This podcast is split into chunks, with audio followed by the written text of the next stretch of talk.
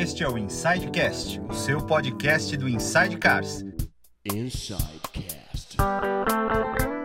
E ele tem o apoio de The Garage e betmais.com.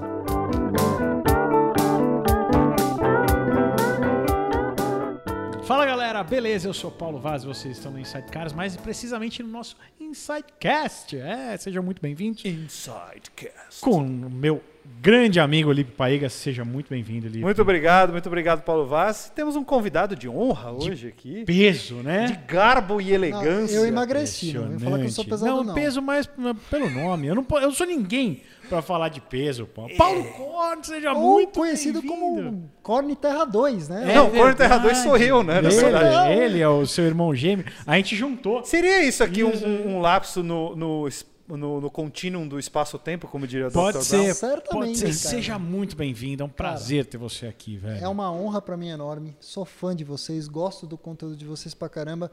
Me sentia em dívida. Porque às vezes eu tenho a sensação que todo mundo acha que eu vivo meio numa ostra. Porque é difícil, eu sou meio quietão É, no meu você é um canto. cara- Apesar de ser um cara todo cheio das falas, eu sou meio quietão no meu canto mesmo, mas, cara, adoro Recatado e do lar.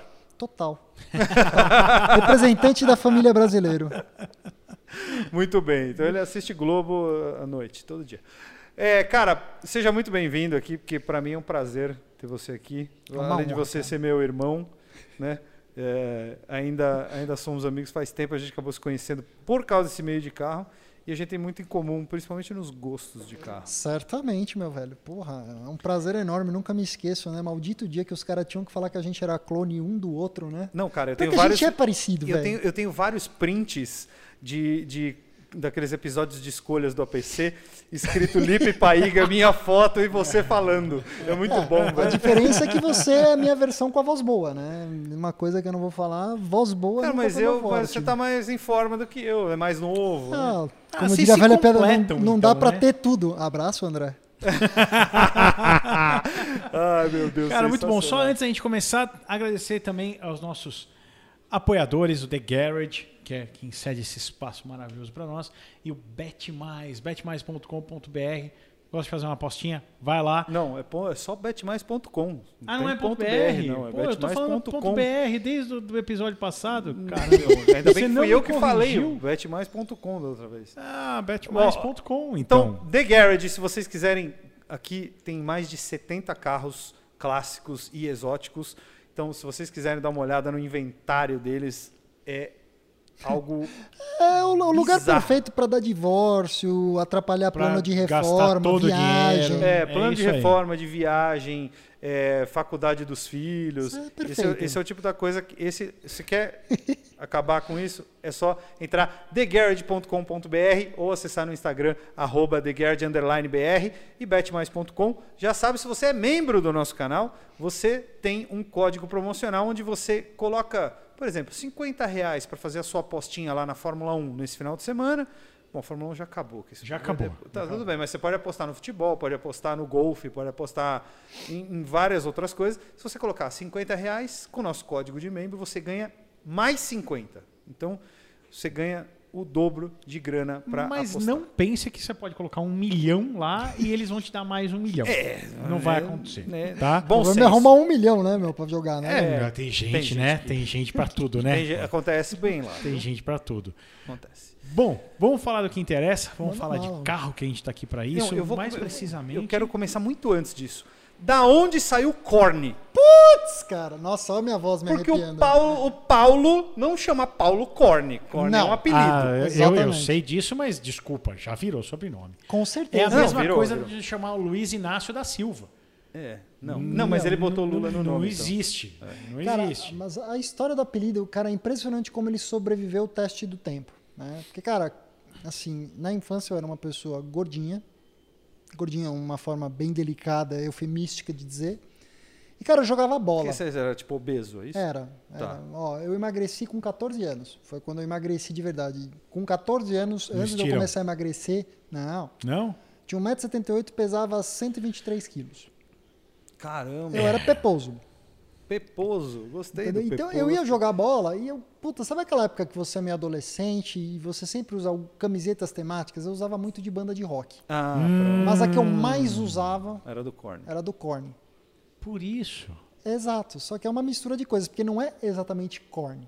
Era Korn Flakes, entendeu? Porque os caras viam o gordinho com a camiseta da banda Korn, mas pô, não tem nada a ver, eu vou chamar esse cara de Korn, tá, beleza. Aí é o Corn Flakes, tipo sucrilhos. Flakes. Tanto que tem amigos meus que me chamam de sucrilhos, outros me chamam de flakes, mas o que ficou mesmo, o que pegou foi o Corn. O Corn, ele, assim, no colégio nunca rolava, você sabe, você é sócio do Clube Pinheiros, foi lá no Clube Pinheiros que surgiu esse Sim, apelido. eu tenho um caso desse também lá. E aí, cara, Comigo. meu, aonde eu ia? Aí sabe o que acontece assim? A minha infância, meus grandes amigos são do clube, de jogar futebol, depois de jogar basquete. Então, assim, invariavelmente, pô, saía, ia tomar alguma, encontrava com alguém de outro meio. Aí misturava as trupes, aí beleza. Então, o cara vinha me chamando de corne. Chegava na segunda-feira, fosse faculdade, fosse escritório. Ah, o corne, é o corne. Meu, beleza. E o corne veio para esse mundo hoje de pessoa pública, que a gente, todos nós somos em alguma Sim. escala. Porque, cara, não vou mentir, quando eu comecei a fazer Amigos por Carros lá em 2013, eu tinha uma dor de barriga enorme de saber como é que isso seria visto no meio profissional, né, meu? Porque, vamos Ah, lá, porque você era advogado. em 2013, escritório cara, grande. eu era, tipo, tava virando, tava no meio da carreira jurídica como advogado júnior para pleno, e eu não sabia como isso ia ser enxergado, né? Porque Uhum. você tá lá, uma carreira, pressupõe-se o quê? Que você é um profissional, que você dedica toda a sua energia para isso. Você pode até ter um hobby, mas não um hobby público. E na época o escritório mesmo, que eu trabalhava, tinha uma preocupação muito grande com, tipo, exposição em mídia. Imagem. Sabe, bem tradicional aquela Uhum. parada toda, né? Tenho um carinho enorme pro escritório, tenho vínculos enormes com ele até hoje, porque a maioria dos colegas daquela época ainda são amigos, alguns até viraram clientes em alguma escala, e minha esposa ainda trabalha lá. Mas graças a Deus eu falei, bom, qual que é a maneira mais interessante de eu não misturar as coisas?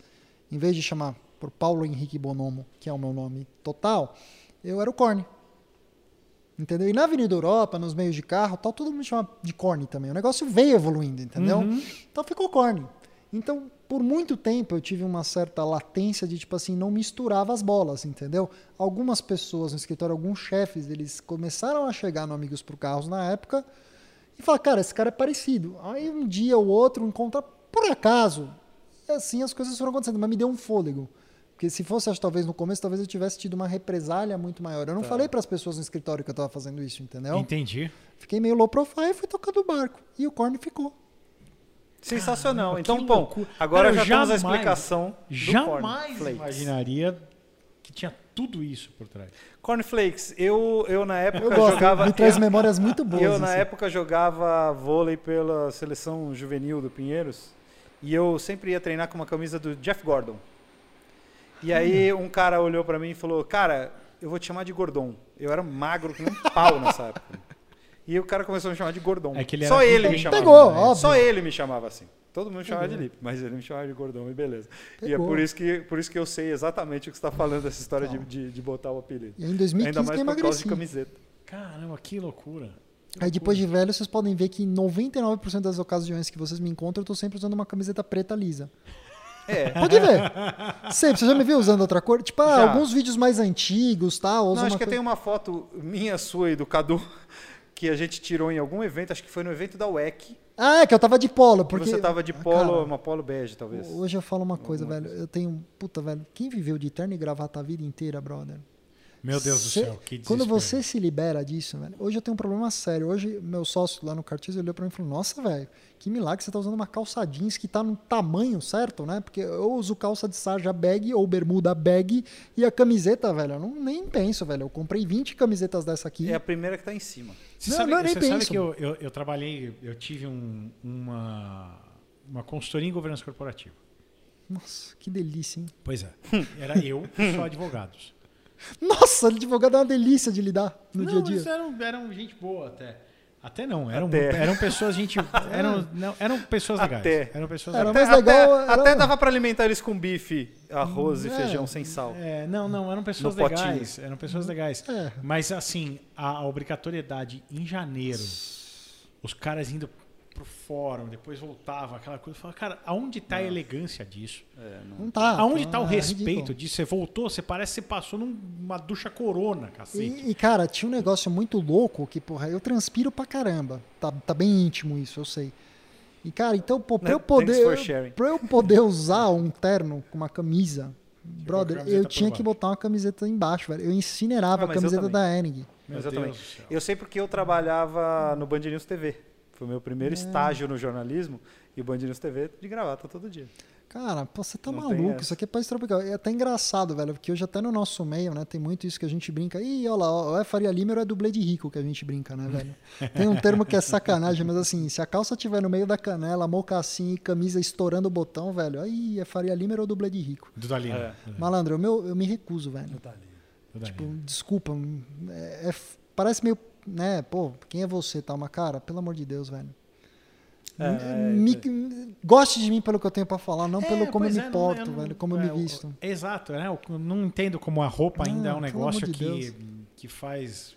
E a gente. E fica intrínseco, né? A gente vai apresentar, a gente vai de calça, pode estar um calor, cacete. Malandro, você é tá louco. fazendo? Teve evento lá da Porsche esse final de semana, recentemente, a época dessa gravação, mas velho. Ah, o Sports Car Together se tornou o maior Ah. evento de Porsches da das Américas. Malandro, e a previsão?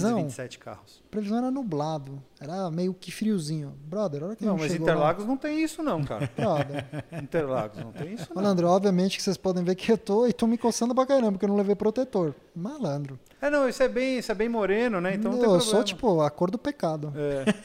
A cor do pecado albino. Né? Agora me diz uma coisa, Manda. como começou o teu, teu gosto por carros de modo geral? Porra, velho, a Você história... nasceu com isso? Porque... Cara, mais ou menos, sabe por quê, cara? Década de 90, né? É, Você nasceu o quê? 86? 85. 5. Obrigado, vou ficar muito contente de você falar que eu sou antes da É, gravação, eles do meu falaram que eu tava novo. Tô Meu muito irmão, meu contente. irmão é de 85 também. E, cara, toda família que começa a ter alguma coisa na década de 90, né? Paridade, moeda real e dólar, né? Carro. Abertura de importação, você vai pra Disney e você vai ter carro legal. 325 e 36 e tal. E, cara, assim que meu pai conseguiu se estabilizar um pouco financeiramente e tal, as primeiras coisas que ele viu como oportunidade de curtir mesmo foi ter carro legal. E, cara, e isso te marca, né, brother? Porque, porra, eu lembro os primeiros carros assim que eu tenho vívida recordação do meu pai ter. Meu pai disse que teve um Santana, até que ele brinca que ele comprou usado que tinha um buraco de bala, que ele descobriu só quando ele vendeu o carro. E depois eu lembro dele ter um Monza, aí Nossa, dois Não, Monza. desculpa, mas pera, pera, pera, pera, pera, vamos voltar. Como é É, meu. Foi de dentro pra fora o tiro? Porque... É, não lembro, cara. A história, meu pai conta isso vagamente. Tipo assim, que ele tinha esse carro, aí depois ele foi trocar num Monza, acho que foi isso. E, cara, quando foi pra levar o carro pro avaliador, tal, Ah. coisa de troca, meu, o cara achou um buraco de bala no carro. Show! Que acho que o meu pai tinha comprado Santana usado também. Mas, tipo, isso aí. What the fuck? Não, mas isso é 1980 e bolinha. Tipo, eu não era, eu não era seniente na época, tá? Tá. Eu lembro, pô, meu pai tinha dois Monza. Minha mãe tinha um Monza Classic cinza, meu pai tinha um Monza Classic preto, né? Criatividade. Não, tesão. O preto nunca quebrou. O cinza dava trabalho, mas meu, o cinza meu pai foi vender esse carro em 2008 ou Tá 2007. brincando, não devia ter vendido. com 44 mil quilômetros. Meu No Deus. que ele vendeu, vendeu para um médico. O médico foi dar plantão, sei lá onde, na época roubaram o carro. Levaram, lógico. só. Mas é curioso, né? Porque o filho depois não fez isso, né? Mas enfim. vamos lá. Mas aí, cara, porra, eu lembro que em 92 para 93, tipo, já tinha passado aquele negócio do plano Collor, tal, tava se sustentava, se levando. Todo mundo se ferrou, velho. Verde e amarelo. Só quem tinha informação de bastidor não se ferrou naquele dia. Ah, bom. Meu avô deu uma sorte nisso. É, meu avô, na época, tipo, o pai da minha mãe teve muita sorte, mas até aí meu pai não falou nada pro meu pai, meu pai, pau. Cara, quando ele se levantou, tava bem, pô, comprou um ômega, um ômega CD alemão, usadinho, lembro até que tinha 30 mil quilômetros, que, né, pô, o carro é rodado. Você vê como, meu pai até hoje não mudou. Hum. Tudo aquilo que eu defendo, que eu tento falar para as pessoas, meu pai é o oposto. O carro passou de 20 mil quilômetros e virou lixo. Trocar óleo do carro uma vez por ano, pra quê? Rodou 2 mil quilômetros, filha da mãe. Hoje, graças a Deus, eu velho. controlo isso nele. Velho. E, cara, não, trocar pneu num carro significa que o carro tá velho. Sim. Precisa Ó, trocar? cê- Só, velho. só um minuto. Cauê,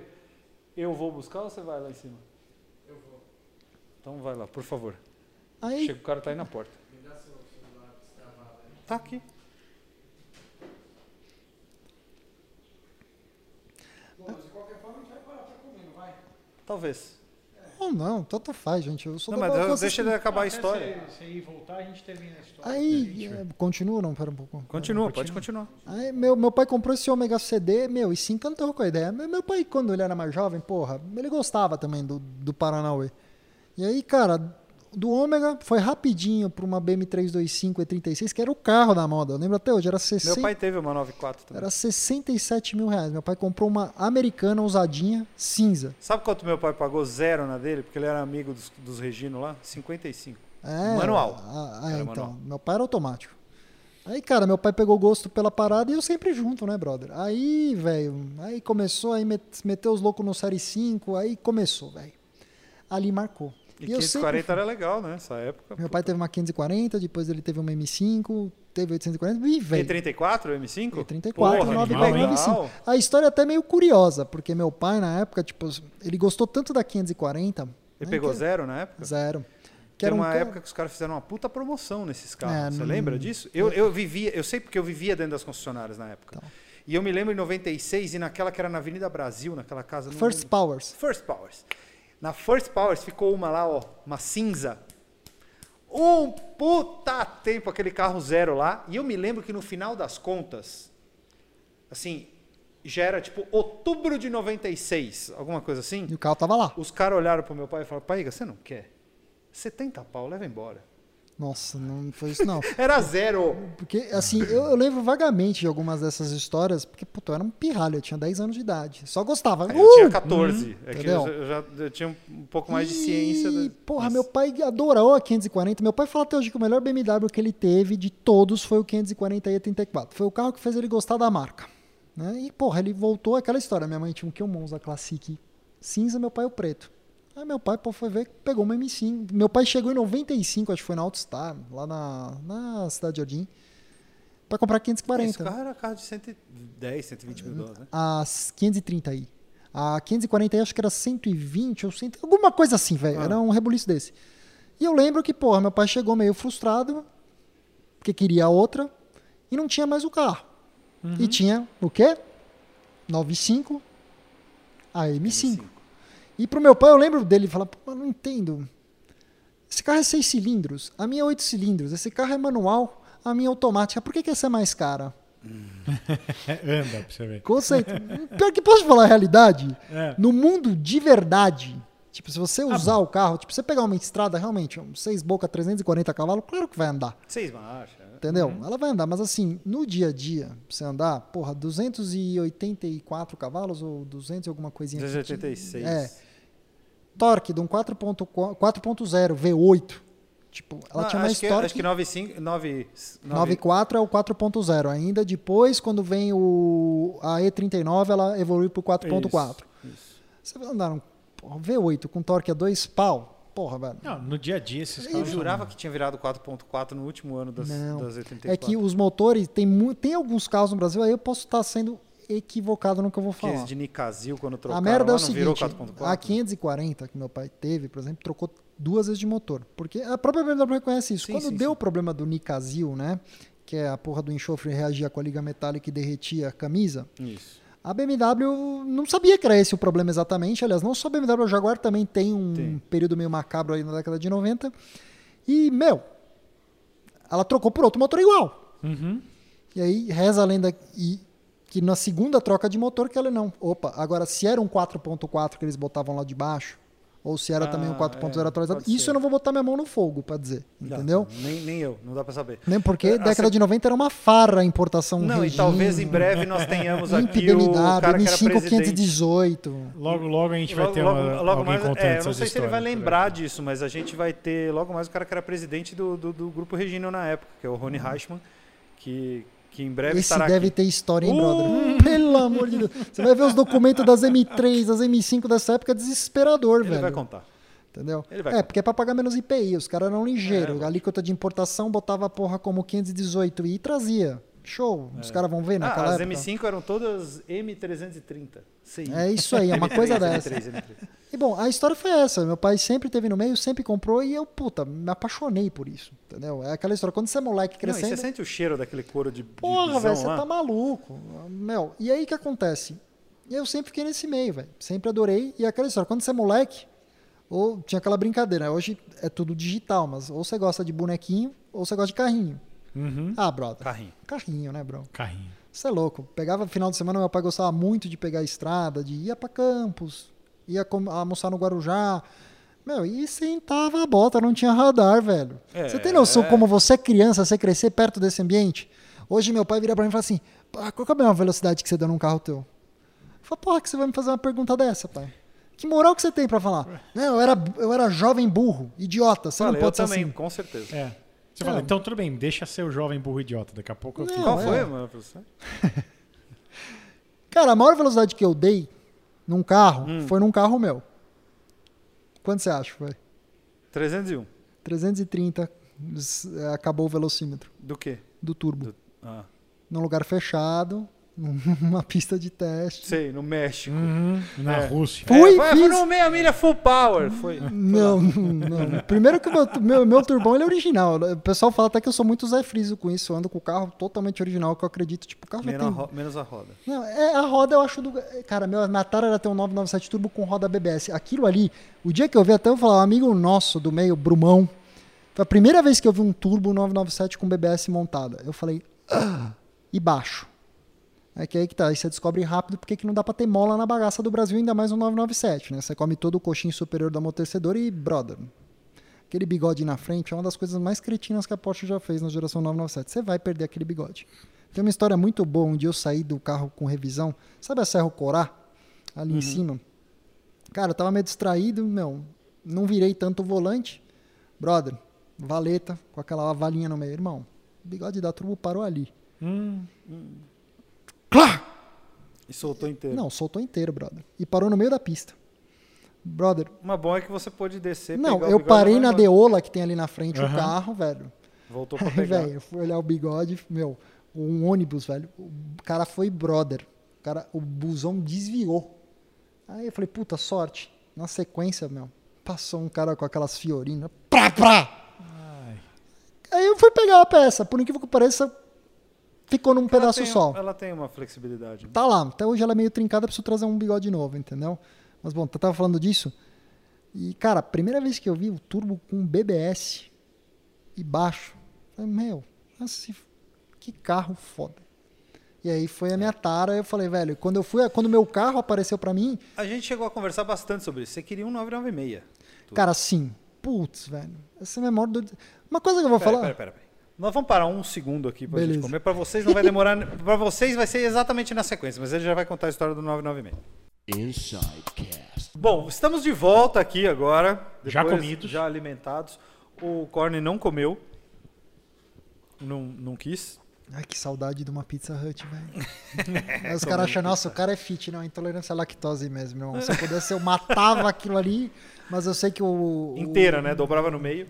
É, mas o aftermath não ia ser muito não. legal, não, velho. Não é, não, Não é. ia não ser. é, não é. Bom, estamos falando, de, estamos falando do, do 996 996 Turbo. Turbo.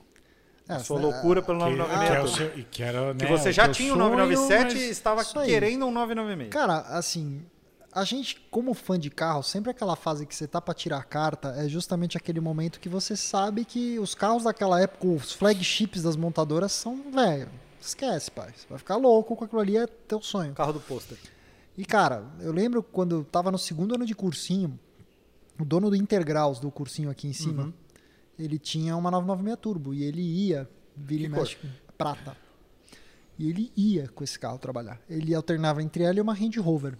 Né? Nem, nem eu não conheço pessoalmente, nem sei se tá vivo ainda e tal, mas foi uma puta influência. Então, velho, tipo, todo dia indo pro cursinho aquele negócio, tô começando a minha carreira, vou fazer uma faculdade, vou começar a trabalhar onde eu quero ter essa porra, caramba, entendeu? Meu pai é bem de vida, mas não ia chegar, pai, ô, me dá um 996 Turbo, falar, entendeu? É, not Ele gonna vai fazer happen. assim, Trabalho. bananinha pra É, você. né? not gonna happen. E, cara, eu fiquei com fica com a cabeça, né, cara? Então, assim, em 2018, eu comecei o ano pensando, porra, é, eu gostaria muito de ter um 911 Turbo, e, mas eu gostava do meu Carreira S vermelho. Né? Falei, puta, esse aqui. Sabe aquela. Eu tinha um pensamento com esse carro que era muito doido. Sabe aqueles velhos? Fala assim, porra, meu, 1970 eu tinha um Carreira. eh, Foi meu primeiro Porsche, eu nunca deveria ter vendido. Eu tinha esse medo na minha cabeça. Então eu falei, meu, como é que eu consigo ter um 911 turbos? Né, peraí, né? E aí, o que, que você olha? Eu falei, puta, 996 turbo, desculpa, era o 911 mais, dos donos mais legais, porque os caras compravam, usavam pra caramba as histórias dos carros lá fora tal.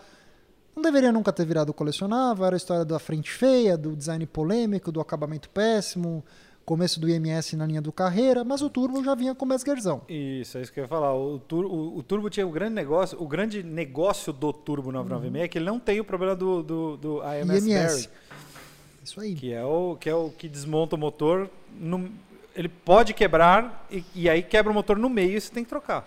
É, não tem o que fazer. Tem que É- trocar o motor, não, não é aproveitável. Então, Cara, depois me lembra de tocar nesse assunto de MS, porque é muito engraçado, porque hoje a gente vive numa era que, pô, nós estamos aqui num podcast no Brasil e a gente está discutindo o tema IMS, certo? Sim. É, Volta 20 anos no tempo e vê se alguém sabia o que, que era isso. Não. Entendeu? Não sabia. A Porsche nunca reconheceu na época e, velho, explodiu, explodiu, segue o jogo. É. Mas, cara, eu pensei, porra, quer saber?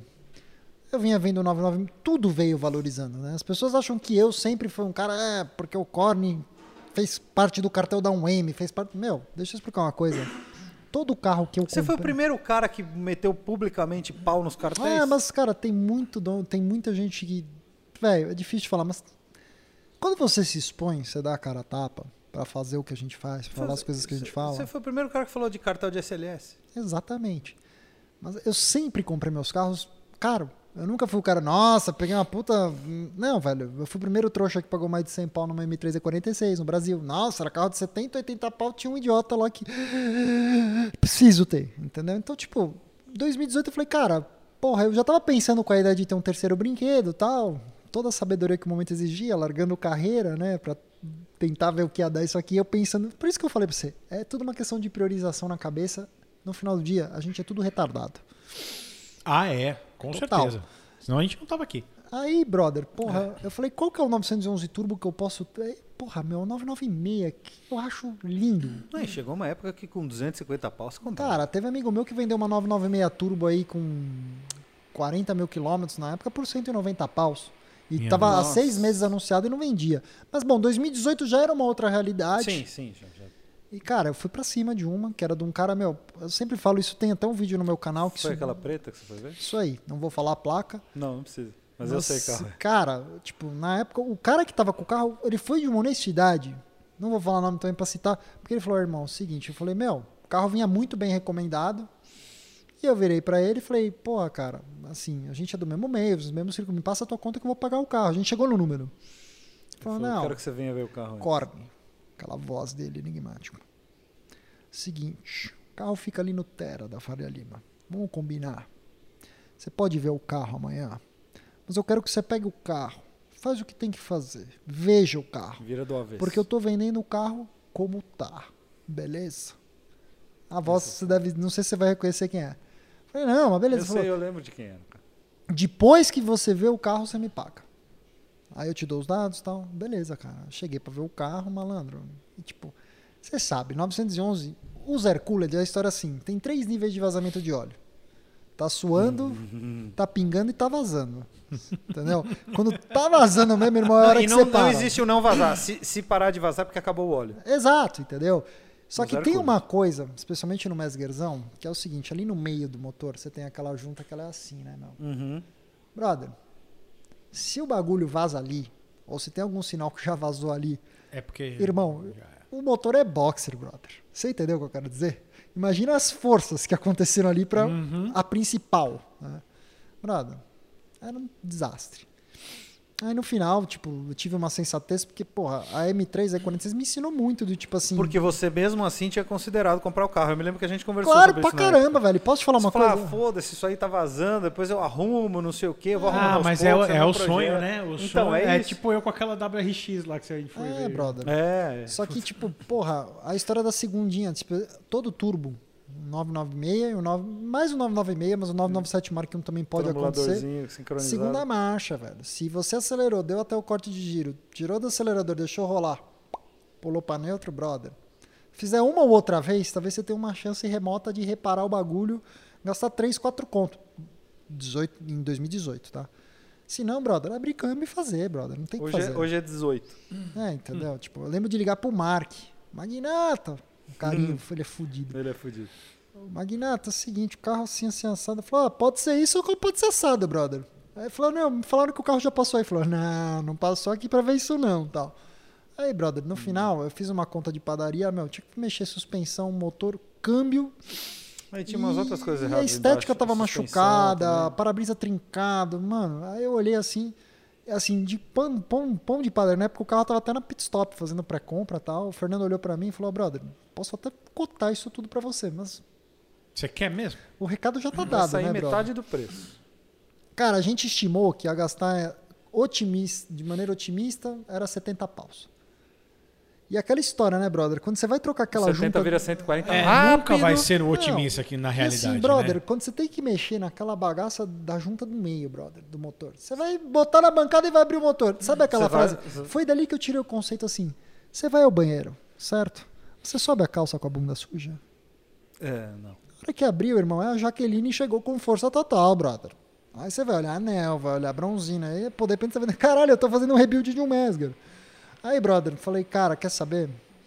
BMW, nesse aspecto, eu vou falar, é um carro muito mais justo. Porque você sabe que vai quebrar mesmo, aí você tem que fazer Não, mas, brother, posso te Mas- falar uma coisa, meu, de verdade, entendeu? Quando você pega a BMW, ela é um carro que, pô, ela naturalmente ela ficou mais barata há muito tempo, entendeu? Na minha opinião, é muito mais simples e fácil de você mexer num 6 em linha, por exemplo, de uma BMW, do que num flat six de Porsche que você tem que tirar o motor do carro e qualquer coisa você abrir o motor, tá ligado? BMW, beleza, preciso fazer ajuste de válvula, tá bom, abre a parte de cima. Puta, preciso trocar a bronzina, tá bom, baixa o agregado da não frente e troca a bronzina. É, isso é um problema que o 6 em linha é muito mais fácil, mas qualquer motor V6 ou boxer Já são pior. dois cabeçotes. É isso aí, Você mano. tem que abrir dois, não é um só. Então você tem que comprar duas juntas. É isso aí, brother. Então E aí- é tudo complicado. E gato escaldado tem medo de banho, brother. Tem. Porque, tipo, eu falei, meu, puta, de novo, tipo, sabe? Eu, Você já tinha passado por isso na M3. eu tava entrando, então, que é o que eu falei pra você, brother. Carro da cidade, eu falo pra todo mundo, ah, ficou tudo caro, né? Tem aquele conceito de quanto vale o carro velho, quanto vale o carro novo, né? Às vezes o mesmo carro tem cinco preços diferentes, brother. Por quê, velho? O problema, brother, é que realmente tem o seu valor, meu. Assim, se a gente, quando o dólar era mais barato, você gastava 100, 150 pra levantar um carro desse pra deixar em ordem, hoje é 250, meu. Você conhece o Henrique Mendonça? Conheço do acervo. Então, eh, nós, nós fizemos um podcast com ele aqui. Ele falou, cara, é simples. Aqui no Brasil não se usa o conceito que se usa lá fora. É. Lá fora você tem o carro original, você tem o carro restaurado e nesses dois eles têm preços diferentes e dentre eles tem o nível 1, 2, 3, 4 e 5. É isso aí. De um e de outro. E os preços estão ali. Não adianta o cara hoje abrir o Web Motors e falar assim: ah, meu Porsche 996 Turbo vale 600 pau aí, ó. O que Ah, o cara tá isso- pedindo. isso e o carro do cara é um carro carros, né? moído, zoado. Mas é, velho. E aquele que tá lá por 600 pau é um carro zero, que o cara fez tudo, é o único dono, é cacete. exatamente isto que acontece. Que- ah, pô, tem um carro que é completamente outlier, que a gente chama, né? Que aquele carro assim, brother, tem uma razão de ser. O carro é genuíno, baixa quilometragem, pouco dono, não tem retoque. É um carro que, brother, é túnel do tempo no bom sentido. Não é um túnel do tempo ligou Sim, pro polaco sim. e baixou a KM, entendeu? Sim. Você, você riu porque você sabe o que, que é a referência, né? Todo mundo sabe, né? Aí, brother, porra, esse carro sai por uma puta fábula. Automaticamente, todo mundo que tem um carro do mesmo modelo fala, porra. É. Olha ou aí o o pior, meu também. Ou o pior, que é o seguinte, o cara tem um carro bom, não tá à venda. O cara tá quietinho. Aí, meu, você vê um fubazão aparece anunciado. E, mano, quem tá no meio sabe o que é fubá e sabe o que não Sim. é, brother. E aí tem aquela gente que fala assim, ó, tá vendo? Tá caro, não vende. Não vende, irmão, porque quem vai comprar essa porra hoje em dia, a gente vive numa era de informação. É dois minutos aqui. Qualquer carro a gente olha, a placa, ah, sei a história, sei quem foi dono, sei quem foi dono, ou alguém sei sabe quantas vezes que já é. bateu, sei, Cara, sei onde fez revisão, já sei quando quebrou. mesmo, vou contar uma história aqui. É um carro, é uma M3 E46, tá? Que, brother, tipo, eu conheci o dono que comprou o carro ano retrasado, na Austin. Pô, comprei um carro assim, assim, assado, bababi, bababá. Aí o cara saiu de perto, o gerente da Austin, falou comigo, porra, mas eu vou te falar, cara, o carro do cara deu um trabalho pra alinhar aqui, que a gente não alinhava por reza braba. Tinha sinal de coisa errada, meu, mas pô, o cara já comprou o carro, a gente vai ver lá pro cara e falar que o carro é fubá? Já, virou- já era, né, velho? Sentou no quiabo. Aí eu Tem uma história assim com o Bonner? Ele não comprou uma que ele... Comprou, tá lá no. É, que era não é que era o Fubá. O carro era um- uma pseudo GTR, brother. Só que não era uma GTR de verdade. Não, não, não, é- nunca foi. Porque não, tem tinha como, GTR tem três no, Brasil. mundo que sobraram. Não existe GTR Então. no, no Brasil. Só que, ah, o carro com os fenders largos tal, pô, puta pecado. Arregaçaram a carroceria do carro tal. É, é uma azul? Era uma. Era, acho que era Carbon Black, cara. É o Carbon Black da BM, que é aquele azul bem escuro, tá ligado? Não, não, não, mas tem uma azul que ele comprou e aí ele descobriu que o carro tinha batido e vendeu. Não, ih, velho. É que pra não entrar no detalhe Não, do tá detalhe, bom. tem umas histórias que a gente tem. Ah, não, não, mas e aí ele teve uma vermelha também que era muito boa. Essa é a M3 E46 mais ah, nova da é América falou Latina. pô. Tá. Cara, eu trabalhei a venda desse carro duas vezes pra dois amigos. E hoje ele tá na coleção de um cara, está na coleção de um puta colecionador. Que eu virei pra ele e falei assim: "Irmão, eu não vou ganhar nada se você ficar com esse carro porque eu não tô no meio do negócio. Mas você tem que ser muito louco pra deixar passar esse carro". O cara falou: "Puta, você tem razão. O carro é genuíno, 25 mil quilômetros. É um carro que, velho, assim, você Manual? entra no carro, é manual. 2002, 3 o carro. tá? Cara, Então, cara, a Eu história é gosto essa. das 2006. É que não É. veio nenhum. Não, é, em 2006, Tem uma manual. Tem uma? Lá na, em Brasília tem uma que é cinza, manual. Era, foi pedido especial. Ah, o tá. dono é conhecido. Só que só pra Era do encurtar. Piquet, esse carro? Não sei se foi dele. Ah, porque pedido especial É, normalmente. O cara, o dono desse carro na época, ele, pô, me bota no grupo. Você tem grupo de proprietário? Existe grupo de proprietário de carro, tá? E aí que vem as grandes fábulas: se existe cartel, não existe cartel. Cara, assim, eu não administro nenhum deles. Mas o principal assunto é o seguinte: aparece um fubá anunciado, o cara. Tá valendo? Porra, irmão, se os caras vão pedir 300 pau nesse fubá, o meu tem que valer 350, 400. Mas ninguém tá falando que o fubá valia 300, nem que o seu carro vale isso tudo. Mas no final, velho, existe um conceito muito básico que é o seguinte: valor. O que, que é valor? Quando o preço iguala ao valor é quando sai negócio, Uhum. certo? Igualou, acabou. Entendeu? Mas esse rapaz eu peguei, botei ele no grupo, né? Aí os caras, "Ô, bota, manda foto do carro, tal, não sei o que, o cara manda foto do carro.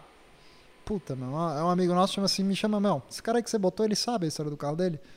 Falei, puta, eu imagino que saiba, né? Aí o apelido do carro era Macaca. Era a Macaca. Porque ela já tinha trepado em não sei quantos postes no Espírito Santo. E beleza, há uns meses atrás o dono desse carro acabou fazendo um negócio com um mecânico aqui de São Paulo, não vou citar nomes e tal. Pegou dois carros no rolo, até me perguntou na época o que eu achava, falei, velho, depois a gente arruma uma M346 nova pra você, caralho. Mandou o carro. Aí ontem um cara que é conhecido meu do BMW Clube me manda. Porra, fui no meu mecânico hoje. Ele me ofereceu, ele tá com uma M346 lá, meu. Ó, se tiver cliente aí no Cartier, aquela história. Ah, sei, eu vi a placa. Eu falei, Falou, essa é a macaca? não, e ele falou. Não, e ele virou pra mim e falou. Não, É, ó, a macaca tava sumida. não, e ele me vi- na mensagem falou assim, não, e ele me assegurou que o carro nunca bateu, nunca fez nada, brother. Eu peguei e falei, deixa eu fazer uma pergunta, qual que é o teu nível de amizade e intimidade com essa pessoa? E o cara foi franco, falou, ah, meu, meu mecânico, mexe nos carros mais antigos meu, tal, não mexe nem ferrando na minha mais nova. Tá, então eu vou te falar uma coisa, tá aqui as fotos do carro que ele falou que nunca bateu. As duas, porra, as duas que têm registro, né, que foram públicas. Ele, porra, meu. Falei, é, brother. Entendeu? Aí daqui a pouco dá uma maquiada, dá uma levantada, o carro aparece. Só que hoje, brother, a gente viu uma realidade que, cara, de 5, 6 anos pra cá que o celular ficou com qualidade de câmera, meu, não adianta, velho. A galera vai filmar, vai mostrar. O que eu sou muito contra é a bandidagem. É tipo assim, não, o carro é zero, irmão. O carro é zero. Aí você sabe eu, que o carro eu não acho é. que tem cliente pra, esse, pra macaca. Tem, claro cliente. que tem. Ela só não pode custar o preço que as outras Eu, custam. eu pô. acho que ah, tudo O que é problema tá na combinado, bandidagem, brother. Tudo que é combinado e tudo que é aberto, Não sai caro. tá, tá tudo bem. Te- Você pode falar qualquer coisa pra qualquer pessoa, desde que Uhum. você saiba falar. Desde que você olhe e fale assim, então, esse carro já aconteceu isso, isso, É isso, isso. brother. Tá desse jeito, foi feito isso. É Foi a história da Tom M, não foi? Xara, eh, vocês mataram. fala disso. Hoje, a minha UEM foi um puta aprendizado em muitos aspectos. Na época até, porra, eu falo, cara, eu comprei o carro, eu tinha uma noção que algo tinha se passado com o carro, mas, brother, na época, eu nunca fui um cara ligadaço na parte estética. Eu me forcei a me tornar algo que eu entenda no assunto, porque hoje eu mexo com isso, meu Sim. sócio manja pra caramba da parte estética, o pessoal da minha equipe, mas eu me forcei a aprender a olhar pra isso, porosidade, diferença de tonalidade. Eu não enxergo muito bem. Eu uso óculos, inclusive astigmatismo pesado. Mas, cara, a minha 1M, cara, foi assim, eu examinei, pô, a suspensão do carro tá em ordem, a parte estrutural tá em ordem, tem laudo aprovado, segurado pela Porto Seguro? Ah, meu. Adeus. E a pessoa que tava me vendendo, pô, o cara é brother, tá ligado? Tipo, falei, e aí, meu, o carro é bom? O carro é bom. Show, peguei o carro. Assim, eu lembro quando eu tava na Wax Boys, depois de uma gravação de uma live, eu tinha ido com ela, e tinha aberto. um- Eu, a história que eu sabia do carro era o seguinte: que ela tinha dado uma aquaplanada com o primeiro proprietário lá em Curitiba e dado num guardrail. Mas que na época foi tudo feito acionando seguro, tanto que a Porto Seguro tem registro do sinistro. Uhum. Tem até a nota, gastou acho que 27 mil reais na época para reparar Nem o carro. era muito. E, cara, abriu um verniz na lateral do motorista. Que eu até falei, porra, será que isso é verniz mesmo? Que era estranho. Aí eu levei pros meninos da Wax, pô, detailer é foda, velho. Você quer saber os melhores caras pra olhar? Pintura, repintura? É os detailer. Aí eu falei, meu, dá uma olhada nisso aí e tal, não sei o quê. Ele, meu, né, isso aqui é verniz mesmo. Eu falei, bom, beleza, essa lateral que né, deu ruim lá atrás, né? Os caras vieram com micrômetro. Aí veio dando, obviamente, na época não tinha muito esse sentimento, mas o que a gente descobriu da cintura para baixo, o carro já tinha tido repintura. Aí eu fiquei muito puto. Porque eu falei, cara, eu não tenho problema. Se você me falar pra mim, meu, o carro bateu de frente, bateu de lado, bateu aqui, mas essa é a história do carro. Sim. Eu tô informado para tomar essa decisão e fazer a compra. Compro ou não compro, certo? O problema é não, aconteceu nada, tá, não sei o quê. E eu não vou nunca jogar na conta se houve má fé, se não houve má fé, porque não é justo. O que eu vou fazer? Vai mudar minha vida? Hoje não. O que eu sei é o não vai seguinte, mudar e você não vai conseguir saber se esse ou mesmo carro, hoje, ele tá com amigos, já ficou com dois amigos. Por quê? Porque eu sempre vendi ela num preço honesto, perto de mercado. Vamos pagar 400, e pedem 450, 500 pau, 400 pau numa UM. Aí tu vende a tua mais barato, bem abaixo do valor de mercado, vende, velho. E aí o carro tá todo revisado, mecanicamente em ordem. Então, assim, o car chase, meu negócio hoje, as pessoas falam até que é um negócio meio louco. Porque quando eu vou comprar um carro para um cliente, a conversa começa falando tudo que tem de errado. Que é muito contrário ao senso. Hoje você vai comprar um carro, você vai falar com o vendedor, "Não, o carro é da hora, é zero, revisou, não, porque foi de quem, foi de tal, porque o cara era tiozinho, tinha colecionador, não, porque o carro é de médico. Aquelas bagaceiras lá que a gente sabe. Não, o carro tá todo revisado, os pneus são novos. Aí você vê, pô, estamos em 2022, o pneu é 2016. Tá ruim? Não tá. Mas aí você vê, pô, tá na. Não, o pneu é novo. Não é novo, irmão. Ah, não, o carro tá revisado. Pô, a última troca de óleo foi um ano e meio atrás, brother. Então, tipo assim, o meu racional é começar a contar pro meu cliente, pra pessoa que confia em mim, tudo tá de errado. Porque eu não quero nunca passar por isso na minha vida, entendeu? Sim, justo. O carro é claro. máquina, brother. Essa porra é complexa. Ele pode estar perfeito hoje, amanhã ele pode quebrar. Sim, Mas porque o é máquina, cara- né? É pra isso. Eu brinco, cara, porra, todo esse tempo que eu tô mexendo com isso, velho, assim, eu conto nos dedos quantos foram a ocasião que eu tive algum cliente que, pá, não sei o que, o carro deu pau, você não me falou. Porque o cara recebe. E hoje até a gente já tem uma prevenção maior, que é tipo assim, às vezes você tem que, meu, puxar o freio de mão mesmo no negócio. O que eu quero dizer é, brother, a gente foi ver um carro, às vezes o cliente vem com um pedido muito específico, hoje a gente já tem até aquele feeling, puta, quer ver um caso clássico? Ah, o cara quer comprar Z4 35i. Falei, brother, nem atendo. Nem atendo, não acha esse carro bom, brother. E se achar, vai achar carro que vai dar trabalho pro cara. A gente atendeu, tipo, a Até gente explica. esse carro dá trabalho normalmente. Você vira pro cara e fala, irmão, você entende que é um motor, tipo, provavelmente isso aqui é um N54, biturbo, bico, bomba, bobina, bomba d'água, suspensão, alguma coisinha vai ter. É assim, é um carro que você vai pagar 140, você tem 40 guardado. Você explica pro cara. Por mais que o carro esteja perfeito tal, não sei o quê. Aí o cara, não, é meu projeto. Quando o cara vira pra você e fala, é meu projeto, irmão, acredite em mim, o cara não está preparado para gastar. Anota, não tá. Não tá.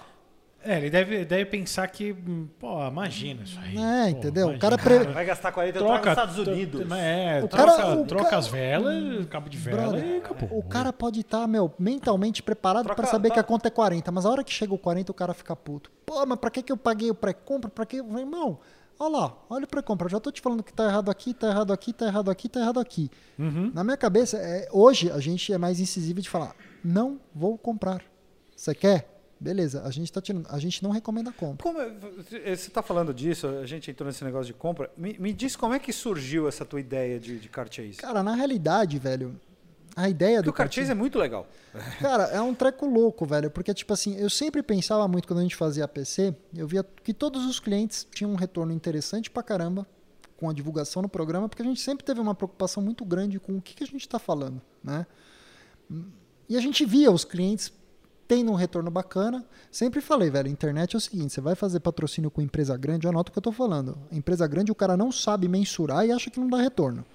Agora, aquela empresa médio porte, que o dono tá no, no balcão ali, Uhum. esse cara sabe o valor que dá. Tanto você pode ver que a história da PC e todos os clientes que estão na PC mesmo hoje são clientes que, cara, o cara vê. eu falava, ferrado. cara. Não, não é. Não, é porque a gente tem Dupont, Pirelli, os Não, caras. mas é- é porque, cara, é assim, eu acho assim, esse cara de médio porte, ele consegue sentir. A empresa Ah, sim, grande Sim, sim. é, é hiper intangível a mensuração dos caras, entendeu? Mas bom, pra chegar no ponto, eu via isso, eu falava, meu, peraí. Aí você entende o conceito de influência. Uhum.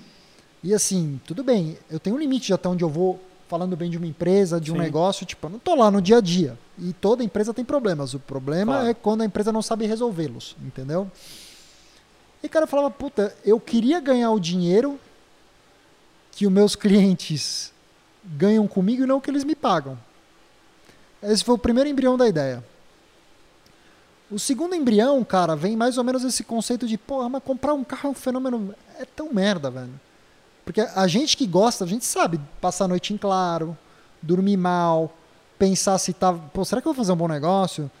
Tipo, será que Olha esse carro tá do bom? buraco que eu tô me metendo. Entendeu? Não, e, e normalmente você está comprando um carro caro, você está botando um monte de dinheiro ali. cara. Cara, é exatamente Tem isso. gente que, que compra um carro desse, um, um cara compra um 997 Turbo, porque é aquele carro dele, é o carro de desejo do cara. E é o dinheiro não que ele juntou. Isso, é aquele puta dinheiro que ele juntou para realizar o sonho da vida dele. É exatamente Entendeu? isso, brother. Então, tipo assim, o gostoso é quando você tá com a porra na garagem, velho. Dinheiro já saiu da conta, já sentou no quiabo, já resolveu com a mulher ou não resolveu com a mulher, entendeu? Não, mas, é, mas é diferente esse cara que faz isso do cara que tem 15 carros. Sim, sim. Mas é, O cara, cara, que tem 15 carros é só mais um. Aquele É. que precisa realizar aquele sonho dele lá, esse é, esse é um cliente muito mais delicado, acho, né? pra tratar. caramba. E é grande parte do meu fluxo. A gente brinca que tem o conceito do puta véia no mercado. Sim. Puta véia é aquele cara que já comprou um, dois, três, já tá mais ou menos no mercado. Às vezes o cara tá até próximo da gente, então o cara tá vendo o dia a dia, o cara fala, ah, peraí, acho que eu consigo dar o passo sozinho. Né? O, o, o puta véia, desculpa esses palavrões. É aquele, Não, aqui não tem problema. é aquele cara que, brother, o cara te contrata pra dar consultoria. Me explica o que é melhor pro meu orçamento e o cara fica, tipo, te questionando, tipo, sabe? Tudo bem, diálogo é uma coisa, mas sabe o cara que, tipo assim, irmão, você me contratou pra te falar se é bom negócio ou é mau negócio.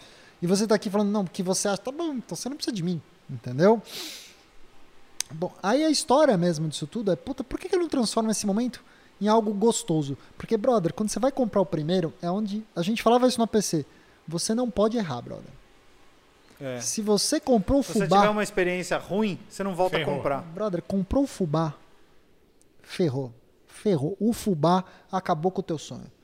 Puta, comprei um carro, paguei caro. Comprei o carro, o carro era batido. Puta, comprei o carro, o carro tava com alguma coisa de manutenção. E aí, justamente pensando nisso, cara, que eu tinha esse- maturado essa ideia um pouco na minha cabeça há alguns anos. Aí, ano passado, brother, eh, o cara que comprou o meu Carreira S cinza, né? Porque, tipo, a história é o seguinte: eu tinha comprado aquele Carreira S cinza, troquei chave na chave na 1M, certo?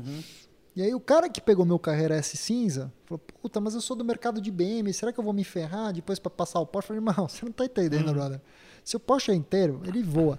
E aí, esse cara que hoje é meu sócio, irmão, irmão meu mesmo, Quem é? Daniel Sordi Fernandes, meu sócio no Carchase. Ele me liga, né? Que a gente já tinha se conhecido. Porra, meu, você vendeu a carreira S cinza tal, não sei o quê, porque muitas pessoas acham que eu não vendo nada que é meu, porque eu ficava dando nome, essas coisas. Falei, cara, vendi, troquei na UM e tal. Porra, meu irmão, eu queria o carro. Falei, pô, por que que você não perguntou antes, né? Aí ele falou, pô, você sabe se o cara que comprou o carro vende? Falei, irmão, Tem. o cara tá, tá meu, você tem noção, eu entreguei o carro numa quarta, voltei pra São Paulo de um M. Na segunda-feira seguinte, tava meu, na época, sou amigo, o cara que tinha pegou o meu, a minha Porsche, os dois sentados na minha casa, fazendo o contratinho de compra e venda bonitinha, porque a gente virou brother. Aí, meu, sempre tomava café e tal, um belo Ah, dia. então foi assim, o carro durou, o carro ficou cinco dias na mão do outro. Sim, E ele aí rodou foi por- 700 quilômetros. Caramba. Em cinco dias? Sim, pegou, legal. brother, pá, Curtiu. curtiu, Pelo menos curtiu dois tanques de dias. gasolina e tchau. Aí, meu, Tá porra, Era econômica. a gente foi tomar um café no meio do ano Não é passado. que o tanque é grande. Imagina isso, pandemia, cidade parada, brother. O que, que sobra pra gente? Andar de carro, né, meu? Uhum. Aí desce no posto, vai abastecer, ele, pô, o que você tá fazendo? e Tal, não sei o quê. Pô, cola aí, vamos tomar um café e tal, vamos conversar, tô com uma ideia de negócio aí e tal. Começamos a conversar. E eu expliquei isso pra ele. Ele falou, falei, só que tem um catch nessa parada toda, meu. Porra, eu produzo vídeo, cara. Eu produzo conteúdo. Eu preciso de alguém muito forte no dia a dia, velho, que vai pegar o filho no colo e, meu, levar essa porra a sério. Ele falou, irmão, puta que pariu, vamos pra cima, vamos ver qual é que é. Cara, a gente começou o ele negócio. fazia o quê? Você pode falar? Sim, ele era empresário, cara. Ah, tá. Entendeu? Ele tinha, ele era sócio numa empresa de alimentos e tal. Também vinha numa relação meio saturada na época com os sócios dele e tal. Tava tipo, velho, como toda empresa, negócio, brother, sabe como é que é? E aí começou a tocar paralelo, meu. A gente falou, vamos ver qual é que vai ser isso aí, né, meu? Aí comecei a divulgar. Eu lembro que eu resolvi divulgar o meu negócio só para meus membros no canal, no YouTube, né? Foi bem na época que eu abri a área de membros. Uhum. Né? Sempre aquele dilema, o que, que eu faço pros membros, né? Como é que eu crio algo pros membros que não vai me fuder, né? A Tipo, gente não teve isso quase. Foram só uns seis meses pra gente De decidir. que- Não, até hoje, velho, falar, é um pesado. Depois a gente pode discutir questões de criação de conteúdo e tal. Tá bom, botamos a bola pra girar, meu, divulguei pra membros. Ah, gente, galera, quem tiver querendo comprar um carro assim, assim, assado, quer ter sossego, tal, que a gente cuida, acha o carro, negocia o carro, tal, tal, tal, tal, tal. Criei, meu, o, o negócio do que eu tinha na cabeça, eu peguei o Canva, sabe, online, ali o Canva. Criei um livreto, tá ligado? Uma apresentação meio com pseudo profissionalizada e pá, meu, criamos aquilo, endereço de e-mail, manda e-mail pra cá. E começou a pipocar. Pá, pá, pá. Aí veio uns 12, 13 e-mails, tal. Só membro, hein? E pau. Ah, virou 3, 4 negocinho. Opa, será que isso aqui vai virar, meu? Aí vai aumentando a divulgação aos poucos. Pá, pá, pá. Eu fazia vídeo exclusivo para membros. Fazia uma época tipo assim, membros, publicava na comunidade. O que vocês querem que eu fale? Os caras mandavam tal, eu dava uma. Fazia um jabazinho ali do Carchase. E pá, pá, pá. Foi crescendo. Aí chegou uma época que a gente tomou uma decisão, brother. E aí, vamos abrir um pouco mais a divulgação disso aí? Pô, vamos, vamos criar um Instagram só pro. E o que, que a gente faz? Eu vou manter low profile a divulgação disso aí, porque qual que era o nosso medo? Não adianta eu criar uma bala de canhão, vou divulgar essa porra, aí não vamos dar conta, o funil, velho. Aí o que acontece? Nós vamos frustrar. aparece cinco, cinco carros por dia pra você. É, aí ferrou, brother. Entendeu? Porque fala assim, esse era o medo, né? Então, tipo, foi tudo feito muito orgânico. Aí abrimos um Instagramzinho, divulgava qual que foi o case, como é que funciona, e foi indo. Foi indo, foi indo, e foi. Entendeu? Graças a Deus deu certo, a equipe cresceu, botamos algumas pessoas para trabalhar, mas ainda assim, cara, é um negócio que eu falo. É, o maior desafio, mesmo com o que a gente faz aqui, velho, é como você dá escala no seu negócio. Um negócio que é extremamente pessoal, que depende da sua imagem, da sua reputação e do que você tá lá botando o seu na reta, E do teu conhecimento, né? O tempo inteiro, entendeu? Porra, os maiores dilemas dessa história, tipo, inspeção pré-compra.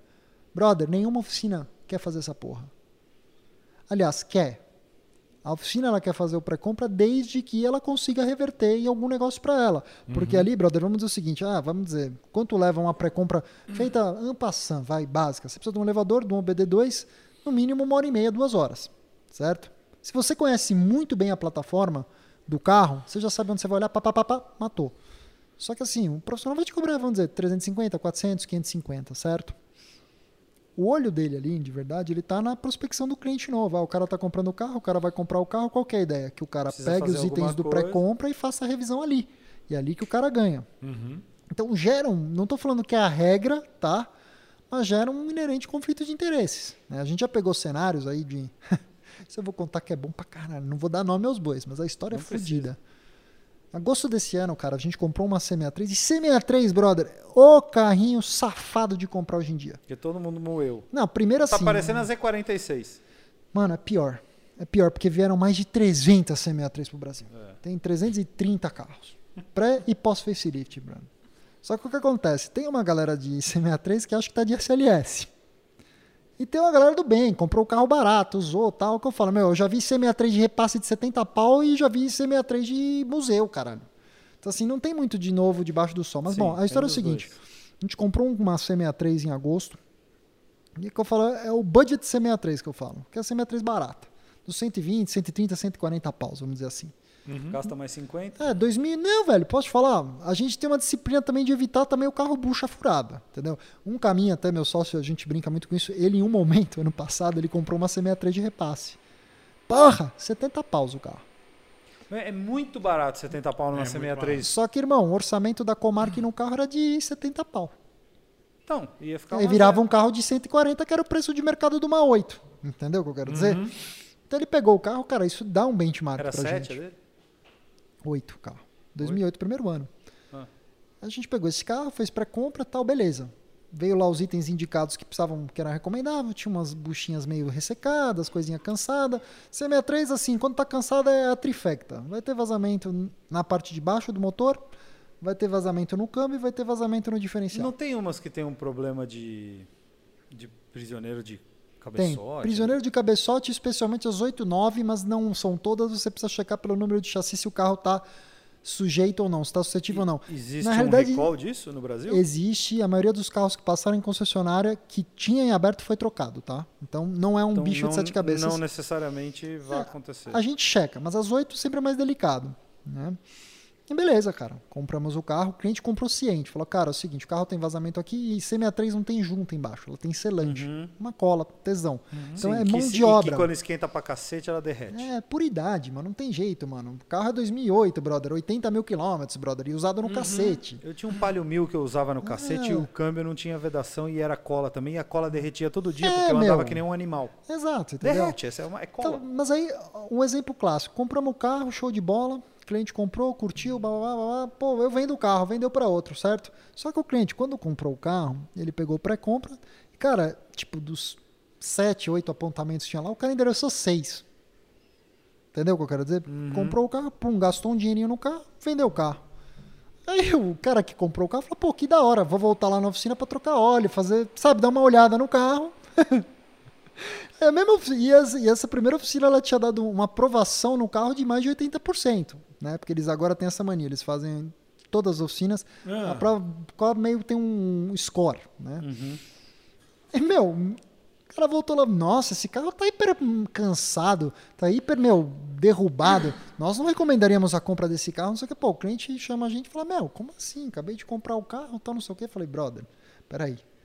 O cara comprou o carro em agosto. O cara rodou 1.200 km com o carro. Tá aqui as notas fiscais de tudo que ele fez e do pré-compra original. Fazer o seguinte, velho. Tem alguma tem angu nesse osso. Tem osso nesse angu. Leve em outra oficina. Não, velho. Aí é que eu falo, é arregar sua manga. Vou é minha equipe, brother. Faz o seguinte, hoje a gente até tem feito pré-compra num lugar só nosso, a gente faz o nosso pré-compra. Traz o carro aí. Trouxemos o carro, levantamos o carro. E a gente convida o cliente. Vem com a gente. Vamos mostrar ipsis literis o seu carro por baixo, já que, pô. Mostramos, pá, pá, pá, pá, pá, pá, pá. Cadê? Não tinha nada de errado. O que, que a gente. Por que, que isso aconteceu? A gente falou, meu, deu algum conflito, alguma coisa. Eu falei, meu, será que, pô, o cara tava de lua? Será que foi outro profissional que olhou? E o cara que olhou em agosto, o carro não era o mesmo? O cara tava E de era lua? na mesma mecânica. mesmo lugar. Aí, brother, eu falei pro meu funcionário que trabalha comigo, falei, irmão, descobre quem que foi que avaliou o carro em agosto e quem que olhou o carro agora. Porque eu falei, deu Era o algum conflito. cara. Às vezes é tipo assim, um funcionário que esquemar o trampo do outro e tal. Mano, era o mesmo cara, velho. Mesmo cara, mano. mesmo carro. 1.200 quilômetros depois, algumas dinheirama guardada, gasta no carro. Aí você fica, tipo, por isso que eu falei, quando a gente começa, a gente vai aprendendo, brother. Mas a, eu acho assim, para você botar o teu nome na linha, mesmo assim, pô, você faz um laudo cautelar completo, vai chamar o cara, eu confio. Eu acho que hoje em dia, por que, que você faz um laudo cautelar? Ai, porque o laudo cautelar vai te dizer se o carro tem retoques ou problemas estruturais. Não, velho. Se você trabalha com essa porra, você tem que saber dessa informação e a firma de laudo tem que ir lá te ajudar. Ela tem que ser um extra. O importante é a adquirência de boa fé, que eu falo. Por exemplo, porra, mas depois você comprou o carro, Você certo? vai descobrir que ele é de leilão. Não, leilão, velho, é, é roubalheira. Mas assim, o que eu digo assim, por exemplo, estourou uma coisa, foram lá, melaram o documento do carro, meu, estão indo lá, busca pra qualquer cagada, uma trabalhista, por exemplo. Não precisa disso. Pode ser o financiamento que o cara não conseguiu pagar, pô. Mas aí que tá, esse que é o ponto. O laudo cautelar, depois, se você tiver que por qualquer motivo se explicar em juízo que você era um adquirente de boa fé do carro, porra, excelência, é o seguinte, eu comprei o carro, mas eu fiz tudo o que se espera de uma pessoa diligente na aquisição de um carro. Fiz um laudo cautelar que verificou documentação, verificou procedência, tá aqui. Você tem uma prova. Que é diferente de, ah, comprei o carro, irmão, nem vi, só comprei, porra. Entendeu o que eu quero dizer? Você fica numa situação jurídica muito melhor. É por isso que eu gosto do laudo cautelar. Ah, funilaria e pintura, irmão. O olho não te. É, tato, olho, não tem como bater isso. Micrômetro, show de bola, velho. Eu te mostro que tem pintura, tipo, você pegar uma pintura de uma Frison, de uma Box Prime, de uma Speed Clean É aqui, ótimo. brother. Se o cara fizer, você não pega que a porra foi feita. Não pega. Pode esquecer, os caras sabem trabalhar, usa PPG, verniz foda pra caramba. Esquece, brother. Se o cara fizer deixar na lata, pode chamar a firma de laudo da NASA. Vai dar uma micragem baixa, não tem porosidade. E aí eu te falo, ah, é um problema que aquilo ali foi repintado? Não, o lógico cliente que não. tem que saber. Mas é um problema? Ou tá feito num nível que, cara, é equivalente ao original, entendeu? Mas são Mas é o que a gente discutiu, a gente tava discutindo aqui antes isso. Falou, cara, de repente, é, porra, é, uma, é uma merda, mas o cara. Ah, porra, o, é, o Exóticos Batidos tem um lado bom. Tem um lado fudido de bom. Eu que- achei que- muito legal, que, sinceramente. Que, que, muito que, assim, legal. ele abre o olho de muita gente com um carro morto, tá? E, mas tem o lado do, do público não entender a coisa. Né? O público. Total. Ah, mas só, E só se for o o- público que não, que não, que não acompanhou o que é aquilo. Porque eles mesmos falam, gente, isso aqui não é pra denegrir, não é para acabar com ninguém. Não, e, e assim, existem batidas e batidas. Existem batidas e batidas. Porra, o cara pegou, o cara deu uma lambida, velho. Ah, pegou, puta, para-lama, porta e para, para, para choque farol e para-lama dianteiro, porta, sei lá. Porra, o carro, o carro arregaçado, daí quebrou um bracinho de suspensão. Velho, o cara troca o braço da suspensão, fez, trocou para-lama, trocou farol, para-choque, funilaria na porta. Acabou o carro por causa disso? Não, brother, é Não, isso aí velho, que você Cara, falou. eu, eu vou dizer, eu, eu não. Honestamente, eu não sigo mais. Tá? É, eu Porque sigo. ficou- não, eu não o, sigo o original porque- morreu. Porque, porque eu fiquei é, sabendo que tinha muito- chegaram no cara. Assim, velho, novamente, não quero que tome minha palavra por garantida aqui. Fiquei sabendo que colaram no cara que fez a página inicial e deram um chamego no cara. E aí Entendi. sumiu a página original, a que fez o barulho inicial. Hoje tem uma outra aí que não vamos. Bom, posso até falar exóticos batidos, BBR lá, sei lá, que é a que sobrou, mas que não é a mesma pessoa. É, não, eu não, eu não. Eu parei de seguir porque era muito stories de, é. de pergunta e e de aí eu não sei o que, aí não sei o que. Começou a ficar chato. Sinceramente, acho que começou a ficar chato. Mas a proposta inicial eu achava ótima. Eu concordo. Sinceramente, eu achava ótima. É que eu falava assim, né? Porra, bravo. Mas você sabe quem é que tinha feito? Cara, a gente tem uma ideia? já me falaram quem era, não vou citar. não, não, segue o não, jogo. não, só queria saber É se um você cara sabe. que se intitula expert aí de algumas coisas e tal, e tem 20 e poucos anos de idade. Então segue o jogo, pô, faz o é. trampo dele e tal, dane-se, segue a vida. Mas, cara, o problema pra mim dessa parada toda foi pressupor que todo mundo que tá no meio desse e que tem um carro desse que teve um acidente, que o cara é cuzão, bandido, que oculta, que omite. Novamente eu digo, na época que eu seguia, É. sistematicamente, É. pelo menos duas vezes por semana, ele falava, gente, isso aqui não é pra, É. pra acabar com as pessoas. Mas o que eu Isso aqui acho é pra que- acabar com quem não fala a verdade. Em diversos momentos tinha uma questão. Eu vou ser Aquela sincero, brother. de tombo de A KM minha que ele 1M, mostrava. eu descobri. Tipo, velho, eu não- quando eu descobri que o carro tinha repintura pra caramba, brother, eu comecei a. Cara, e aí? E aí? Me conta. Tinha em Curitiba, velho. Entendeu? O cara que era dono da minha M5 lá em Curitiba, falei, irmão, você sabe, você sabe quem que era o carro, não tem nada mesmo, irmão, relaxa, tá tudo bem. Porque não sabia mesmo, ninguém nunca tinha as fotos, mano. Os caras foram achar as fotos do carro dentro do cober. Mano, alguém tinha tirado, a placa tava virada, tal, não sei o que, não sei o que lá. Meu, e hoje eu sou meio que brother do Kober, cara. Eu troco ideia com ele direto sobre vários assuntos tal. A gente tem amigos em comum. E aí, meu, eu troquei ideia com ele sobre o carro recentemente. Falou, não, quando eu comprei o carro batido, eu vi qual é que era o tamanho do buraco. Falei, irmão, eu arrumei o carro e fiquei com o carro pra mim, brother. Falei, vou usar essa porra. E aí um outro cara lá de Curitiba comprou o carro e usou o carro pra caramba. Entendeu? Mas o meu ponto é que em diversos momentos a natureza do ser humano fica muito evidente ali naquela página. Tudo bem, velho, nós não vamos mudar Concordo. o mundo. Concordo A você. realidade, brother, é o seguinte. Todo Aí os mundo. caras ameaçando o cara, né? Não, acho que os dois lados dessa, dessa parada ficou evidente a natureza, entendeu? Porque eu acho que realmente o cara que mente pra vender um carro, o cara é um filho da puta e tem que se fuder. Desculpa o palavreado, meu francês. Empalado. Tá todo mundo. Entendeu? Tá vagabundo. Essa é a realidade, entendeu? O cara é vagabundo. Entendeu? Se vender barato. Por outro lado, Brunão, tem um lado também, tipo, parece que existia um, meio que uma cultura, um prazer mórbido de ver o carro caro lá espatifado e, tipo, é... Ah, mas existe. Ah, existe. lógico que Ah, existe. velho, é os dois Eu lados acho, da que, eu moeda. acho que é um É- é- pouco. é do- é um pouco aí eu acho que é um- é uma questão social. É isso. Muito forte que no Brasil, ser rico, ter dinheiro é basicamente um pecado. ofensivo, é. E o rico precisa se fuder. É, entendeu? Então as Não. pessoas gostam de ver um rico se fuder. Mas o Jeremy Clarkson sempre falou isso. Ele falou que Ah. na Inglaterra também é assim, né? É, no mundo, Falou, você anda com. Hum, tem alguns lugares que não. Mas, hum, de qualquer forma, no- no- a discussão não é essa. É- Ele fala, cara, você andar com Ferrari em Londres é como se você tivesse afrontando as pessoas que estão na rua olhando para você. E eu vou te falar, cara, isso que você falou é um negócio básico, porque, cara, é um dos medos que eu tinha quando eu comprei a minha, velho. Que Eu falei, puta, como é que vai ser isso? E graças a Deus, depois a gente entra nisso mais em, em detalhes. Mas, velho, puta, só reação positiva, sabe? Eu não Você sei. sente diferença do Porsche para Ferrari? Total. É? Por que, que eu vou tocar nesse assunto agora? Cara, é. Não, tô falando de, de, de- de- Assim, o feedback das pessoas na rua. não, assim. Cara, Ferrari é Ferrari, os caras Ferrari é olham. Ferrari, e falam, velho. Que você quer que, tipo assim, o Porschão chama atenção porque é amarelo, tipo, puto, o carro tá bonito. Chama uma atenção, brother. Mas a Ferrari, velho, é tipo. É, a Michael Jordan, Boeing, Rolex, Ferrari, meu, é muito universal, brother. Entendeu? Tipo assim, é, tem um negócio assim, cara. Mas é verdade. Eu brinco que minha Ferrari é meio red rico, tá ligado? É, é o que dá pra eu ter, é o que eu gosto de ter, entendeu? E você pega o cenário de assim.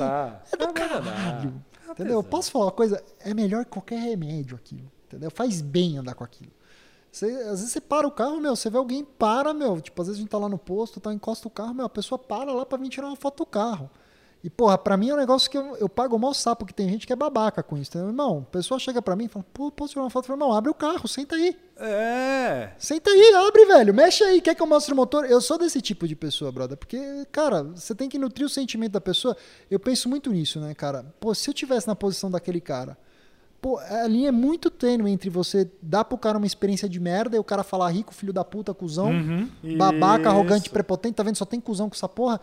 E você fazer uma diferença na vida do cara, meu. É. Não, Pô, é- direto vem um cara um pouco mais, uma pessoa um pouco mais simples, pô, tá lá com o filhinho, o filhinho tá louco, fala, meu, abre a porta. Posso? Não, não, senta aí, velho. Filho. Não, mas é- Então, é liga um- aí é um acelera pouco- essa É um porra pouco aí. do negócio que a gente tem uma posição muito, Pra quem gosta de carro, obviamente, muito privilegiada, né?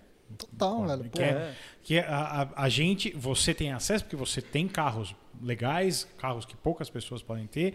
A gente, como um grupo, nós temos acesso a carros isso que a, uma quantidade, uma diversidade de carros que pouquíssimas pessoas podem ter. Uhum. E cara, é muito legal quando você pode proporcionar aquele momento que a pessoa jamais pensou que ela ia ter. E a gente fez isso E- muitas vezes na E- vida, né? Mas muitas carro. vezes eu me lembro, Um carro cara, de, eu- de imprensa, velho. O cara, Carro de "Pô, imprensa do olhar?" cara. Ah, Pode ir aí, irmão. você? Esse aí. Liga essa porra e corta ele aí parado. Não, mas é, mas é Ah, isso, cara. Desde as coisas do, do cara que olha aquele carro. Ah, eu, eu lembro, eu, eu tava com um e-tron, né? O, Aham. o Sportback, acho que era. É, não- É, é. Sportback, azul. É, e, e o e-tron tem aquela porra daquele retrovisor, né? Assim, eu tava parado na, na esquina do, do- no- na esquina dos meus pais tem um posto de gasolina que tem um carregador.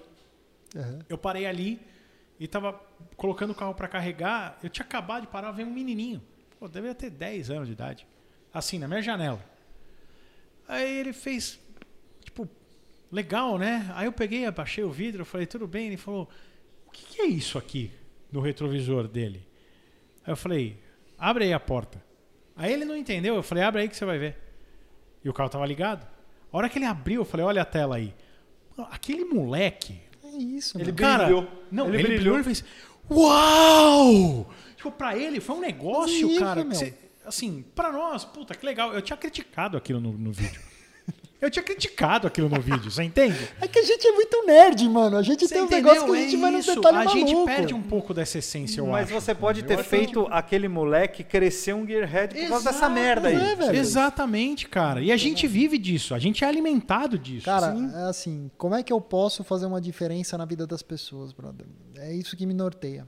Entendeu? Cara, se você quiser me levar pra dar uma volta Mó de prazer, M5 no final de semana. Cara, posso falar, vai ser um prazer enorme, velho. É assim, eu fico meio assim, que as pessoas realmente falam assim, puto, que eu devo de carona pra galera aí pra dar rolê. Que é foda, meu. Ainda mais agora com a pequena lá em casa, meu, acabou a minha vida. Tipo assim, quem manda é minha esposa e ela, velho. Entendeu? Ela só grita, e a minha esposa grita mais alto, entendeu? Então.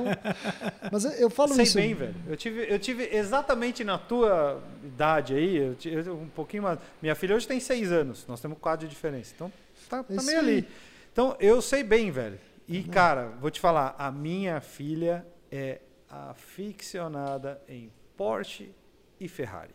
Só Sábia. isso que ela gosta. Sábia, sábia. Se ela fala assim, sou aficionada em McLaren, eu ia falar, meu, como assim? Não, ela viu, ela viu, ela viu a 675 LT outro dia na rua, Que é do laranja. caramba, puta alien. Ela olhou, falou: Uau, legal, mas eu prefiro aquela Ferrari, papai. E aquela outra Porsche. Cara. A Porsche é o GT2 RS branco. Não, tranquilo, cara, que coisa. Mas esse negócio de, meu, a gente tem um papel muito importante, cara. Por isso que, pra mim, velho, não dá pra ser arrogante nunca. Tem que ser amistoso. Velho, tô com problema em casa, não sai de casa, velho. Mas, tipo, a pessoa vem, pede pra tirar uma foto, seja do carro, seja de você. Pô, o cara te Isso. viu no YouTube, irmão. Se liga, brother. Você só existe porque aquele cara te acompanha, meu. Quem é você pra dar É de isso nariz empinado com alguém, velho? Vai Sabe um se cara- ferrar, sabe velho. um Não é a dos educação caras- que eu tive dentro de casa, Sabe um mano. dos caras que mais é ativo no meu canal? No nosso canal? Quem? Lucas Garibe. Luquinhas, ele é demais. Ele é demais, É, velho. Ele é Então. demais.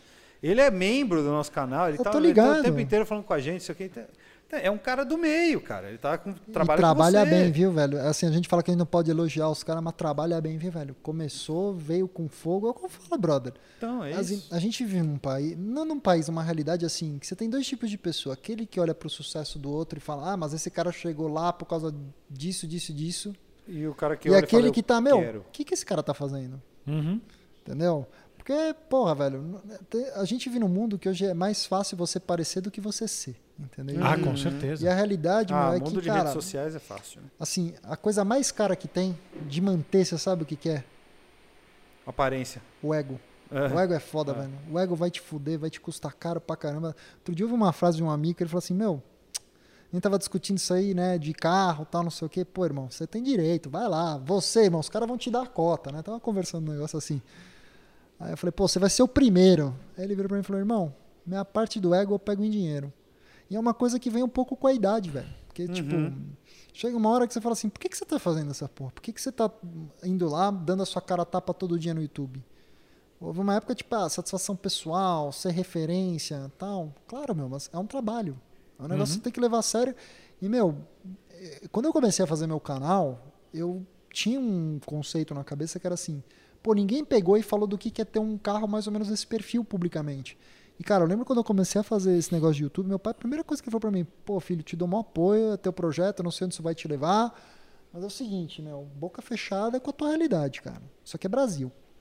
Uhum. E, bom, fast forward 5, 6 anos é. Uh, Você obedeceu bem. né? É, ele Não. tá parecendo o Mr. Bean. É, é, é o que meu pai falou pra mim. Falou, pô, filho, é tua grana, é tua vida, você sabe o que você faz. Eu acho cagada, mas você vai fazer, bom, beleza, se vira. Entendeu? E aí eu comecei a fazer isso. Tal. Hoje eu olho muito pra trás e eu penso muito, tipo, pô, será que foi bom isso? Tipo, o Carchase me fez ver que foi. É Mas eu assim, falar. hoje eu olho pro meu canal, tipo, beleza, você fazer um vídeo com uma ruaça, com um carro teu, dando um cacete, acelerando de madrugada na marginal, claro que dá view, velho. Entendeu? Só que é foda, porque assim, não dá pra ser hipócrita, tá ligado? Você acha o quê? Que todo mundo que tem um carro legal anda devagar, anda manso. Mas qual é a mensagem que você passa? É esse que é o ponto, entendeu? Porque, tipo assim, Esse é o grande negócio. Cara, eu sempre falo, pô, eu não sou santo, eu ando rápido com os carros, mas assim, minha regra de ouro número um é o seguinte: tudo bem, não vou colocar ninguém em risco, brother. Então, tipo assim, eu não vou dar uma cortada, dar um susto, tomar uma chance, dar uma fina ali, entendeu? Claro que eu vou Não, acelerar. cada vez que eu vejo aqueles vídeos do cara acelerando em estrada, um do lado do outro, eles aceleram, aí eles começam a acelerar numa faixa, numa pista de duas faixas, aí chega um outro carro, um passa pelo acostamento, assim, meu, eu fico doente É, com meu, aquilo, Cara, velho. e você sabe que eu, eu fui E a gente tem amigos que faz, fazem isso. Hoje deu uma calmada fodida, tá? Sendo bem sincero. Todo mundo E sossegou os caras muito. pararam de filmar também, né? Pararam de filmar, mas acho que também é uma coisa que fez um pouco bem pra esse pessoal todo, cara. Tipo, tirando, assim, pessoal, pelo menos os loucos que é da 340, 350 numa rodovia em São Paulo, né? Porque tem uns caras que são inteligentão, né? O cara vai lá e ainda fode o rolê dos outros, né? Filma lá, é, legal. É. Desculpa a sinceridade. Mas é. Entendeu? Hoje, pô, eventos como o da BASF, entre outros aí, entendeu? Tipo, dá meio que um lugar pra galera, tipo, blow some steam off, Sim. entendeu, cara?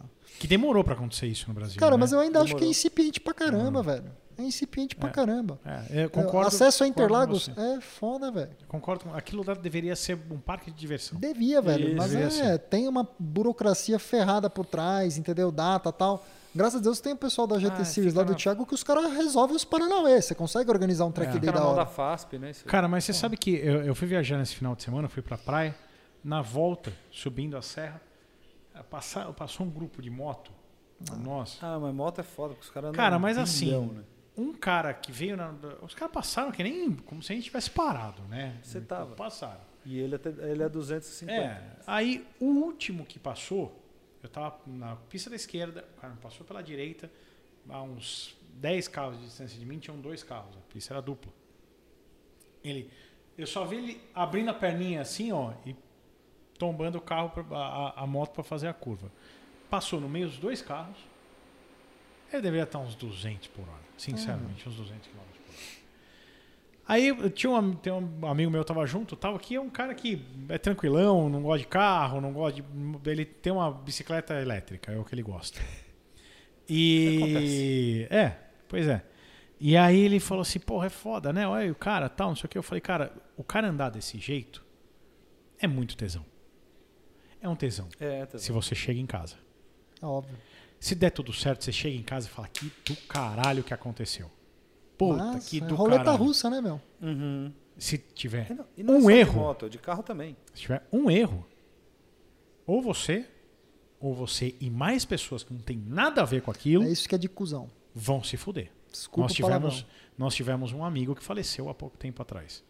É zoado, velho. Sabe? Você levar uma Aí você família, fala, você destruir uma família por uma imbecilidade tua, meu. Você entendeu? Pô, vai pro inferno, meu. É, não precisava. Exato, sabe? Era só ter uma coisa, uma, um pouco mais de consciência. E é por isso que a gente, como, como influenciadores que somos, Uhum. né? Essa é a verdade. é, a gente não pode incentivar isso. É foda, cara. Cara, e, e olha, é uma coisa que a gente fala desde, desde sempre. No Inside Car você não vê isso. Você não vê a gente acelerando. Não é foda. não vê. Às vezes é mais você, forte Você vê a gente, fazendo um launch. Sei lá. É. Se encosta na faixa da direita no marginal, faz um launch. Mas, é, você entende? A gente não passa de 90, a gente não incentiva isso, velho. Não, assim, Porque cara. não adianta. É, eu, eu ando sempre no limite? Não. Lógico que não.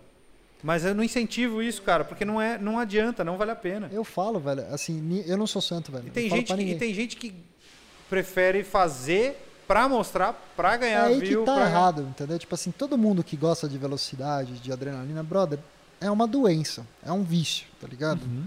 É, Só que assim, eu sempre falo isso. Pô, porque você vê essa molecada hoje, meu, com carro esporte mesmo, e carro hoje é canhão, meu. Uhum. Não tô nem falando, qualquer coisinha aí anda, velho. Já tinha 2.0 turbo, 200 cavalos, vai falar que não anda? Anda pra cá. O cara se mata, brother. O carro dá mais de 220 por hora fácil. É isso. É. Pode estar mulambento, vazando óleo com as bobinas arregaçadas, com a bomba de água vazando, irmão. Se o cara pegar um trechinho é 200 e pouco, brother. Isso. E é um carro que tá ficando barato. Entendeu? E é uma culturinha besta, velho. Do postinho de madrugada, do pega tal, meu. Porra, eu gosto, eu gostava muito antes da minha filha nascer. Saía às vezes de madrugada, dar meu rolê, mas rolê sozinho, brother. Tinha o negócio do Faria Lima Ring, né? É, que o pessoal me zoava pra caramba, entendeu? Aquele rolê da madrugada, tipo. Os caras tiravam foto do teu, do, do teu adesivo no vidro e ficavam postando no Instagram. Cara, É, eu aí, tinha Faria postado Lima isso na Ring. E46 na época, né, cara? Puta, Eu isso deu um lembro. baita bafafá com o pessoal lá que foi naquele posto BR e tal, não sei o que. Foi o próprio Land na época, que hoje é um eu puta conheci lá. amigo. Eu te conheci lá, eu acho. Isso aí. O vez. Land hoje é um puta de um brother tal. Na época ele deu uma Ah, tira- foi ele deu que uma tirou, é puta verdade, tirada e tal. ele E eu que, falei, tipo, porra, meu, foto. quer me zoar? Pode me zoar. Chega lá e me zoa na minha cara. Não fica falando por trás que eu não tô nem aí, É, você brother. tirou foto do meu carro no posto, eu lembro da história. Cara, eu tô pra ver alguém aqui, conhecer alguém que falou assim, puta, meu, eu tirei uma onda com o Corner e ele ficou bravo. Puta, o Corner levou no pro lado. Meu, eu não levo nada pro lado pessoal, velho. Eu sempre fui um cara leve com essa porra. Pode me zoar, me aloprar, me irritar. À vontade, velho. Não me tira do sério, entendeu? Eu entro na pilha, eu gosto às vezes de me zoar. Pô, todo mundo que é próximo a mim me zoa da minha voz, velho. Ô, meu, e aí? Tudo legal? Você não lembra o André quando ele veio aqui? Ele É, falou, meu. o Corner quando veio aqui tem que trazer um dublê de voz. É, mas é, meu, porra. Então, cara, porra, a vida é que segue, entendeu? Mas assim, esse negócio de acelerar é foda, velho. Eu sempre falo, existe uma cultura que, tipo assim, é, o cara anda, corre e tal. Fala assim, o cara que tá no carro esporte, pelo menos o cara que sabe o que tá fazendo, o cara sabe que ele tem freio, que ele tem suspensão, entendeu? Às vezes o cara pega um jetinha desse, mete um estágio 3, meu, mas não mete freio. A suspensão do carro tá na mola, não é que o cara 420 botou um cavalos. coilover, entendeu? Uhum. E, irmão, e o cara acha bonitinho, dá 250, 260. Irmão, se você precisar reagir com aquilo ali, brother, Cara, você vai virar passageiro. eu falo- nego vira passageiro de M3 F80, brother. É, cara, Ah, eu, é- eu é falo, perigoso? Porra, eu falo uma coisa assim há um bom tempo Essa e é já e donos de carros eh, caros me xingaram.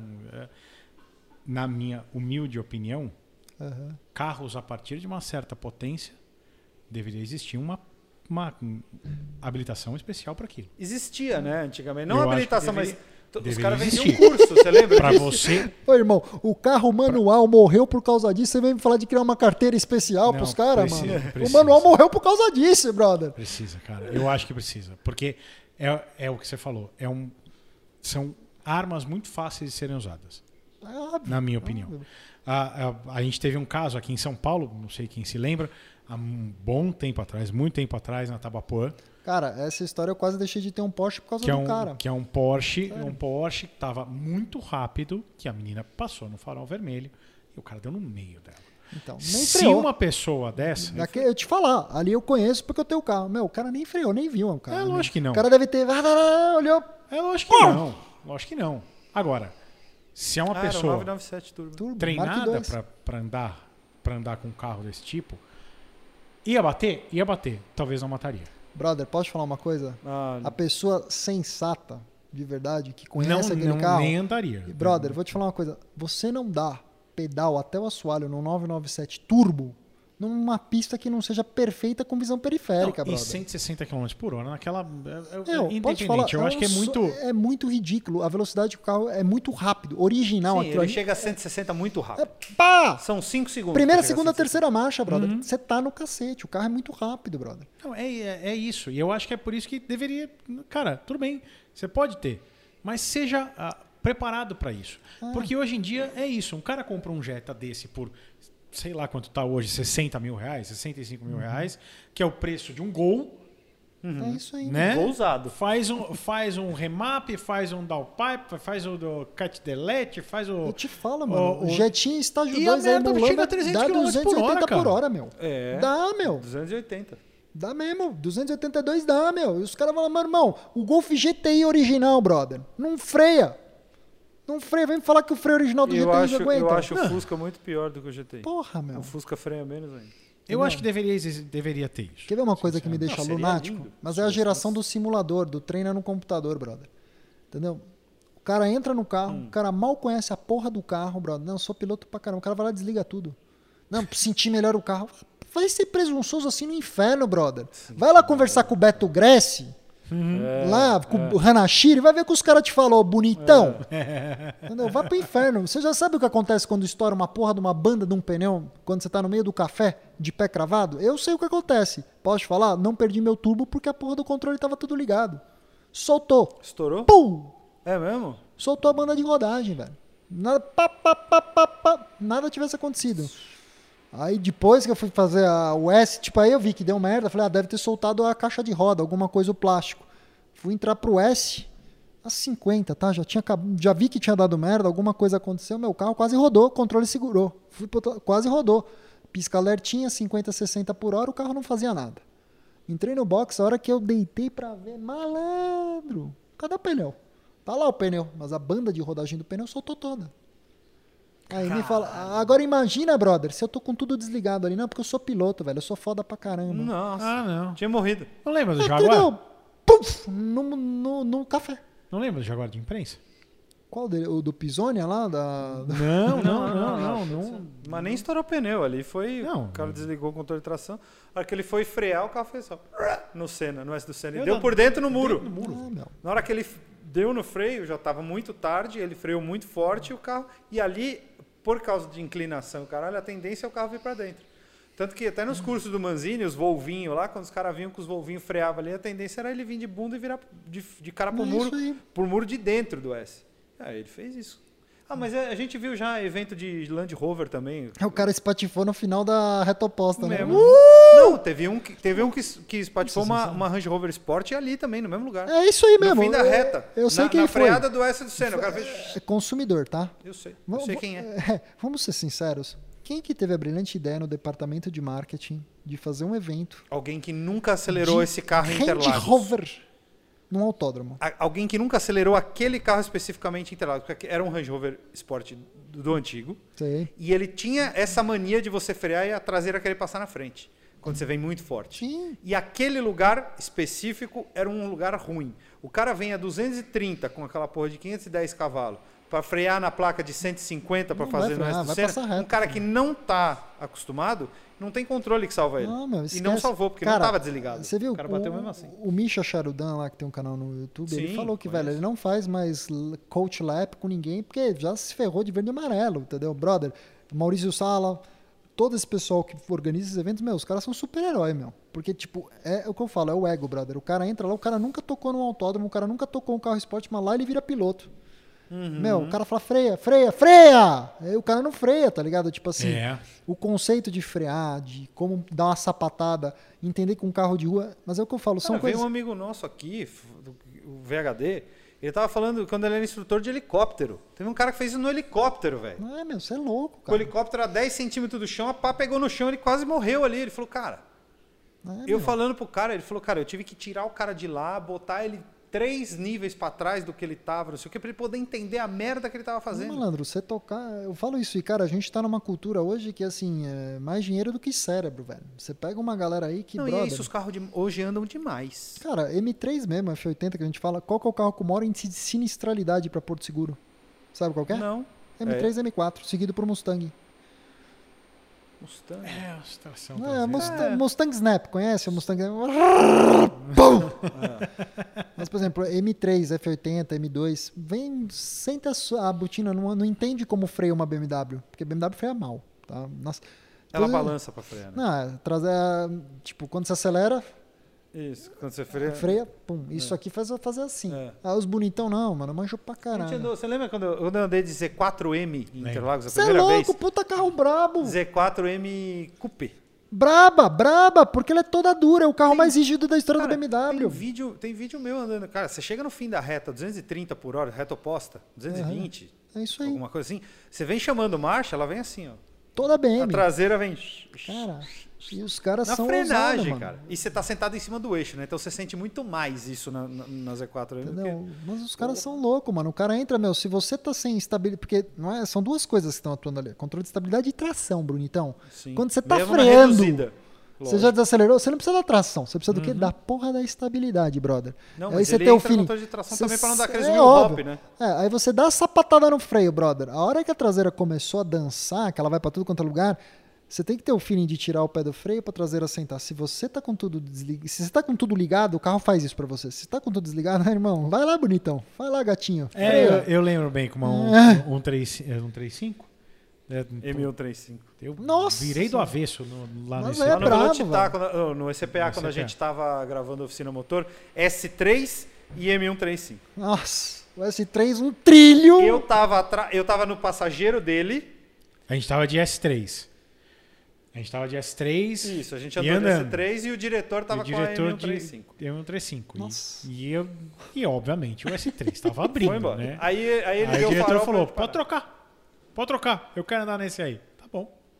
Aí ele falou assim: eu vou pegar ele. É, meu, mas M35 Na hora que Mas ele, eu freou, ia ele, pegar fre- ele. ele freou, ia, mas aí ele freou ele. na curva que é a mais fechada de todas do autônomo. Ele freou, freou, freou e entrou. Ela começou a vir de bunda. E, cara, Entrou não rápido. demais. Ah. Era assim, ele fez assim, ó. Ele freou e ela já veio assim, né? É óbvio. Ela veio assim, A- ela fez assim.